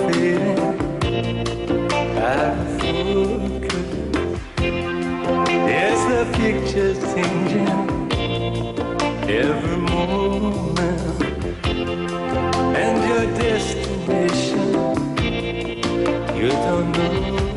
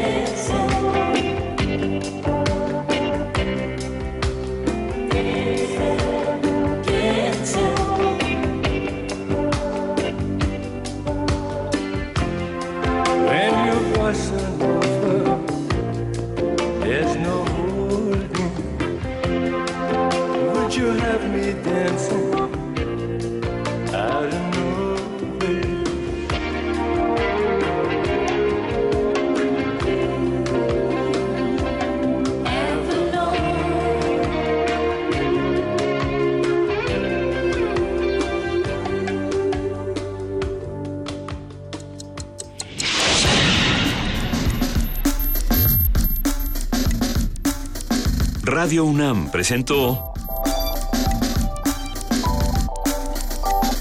Primer Movimiento. El mundo desde la universidad.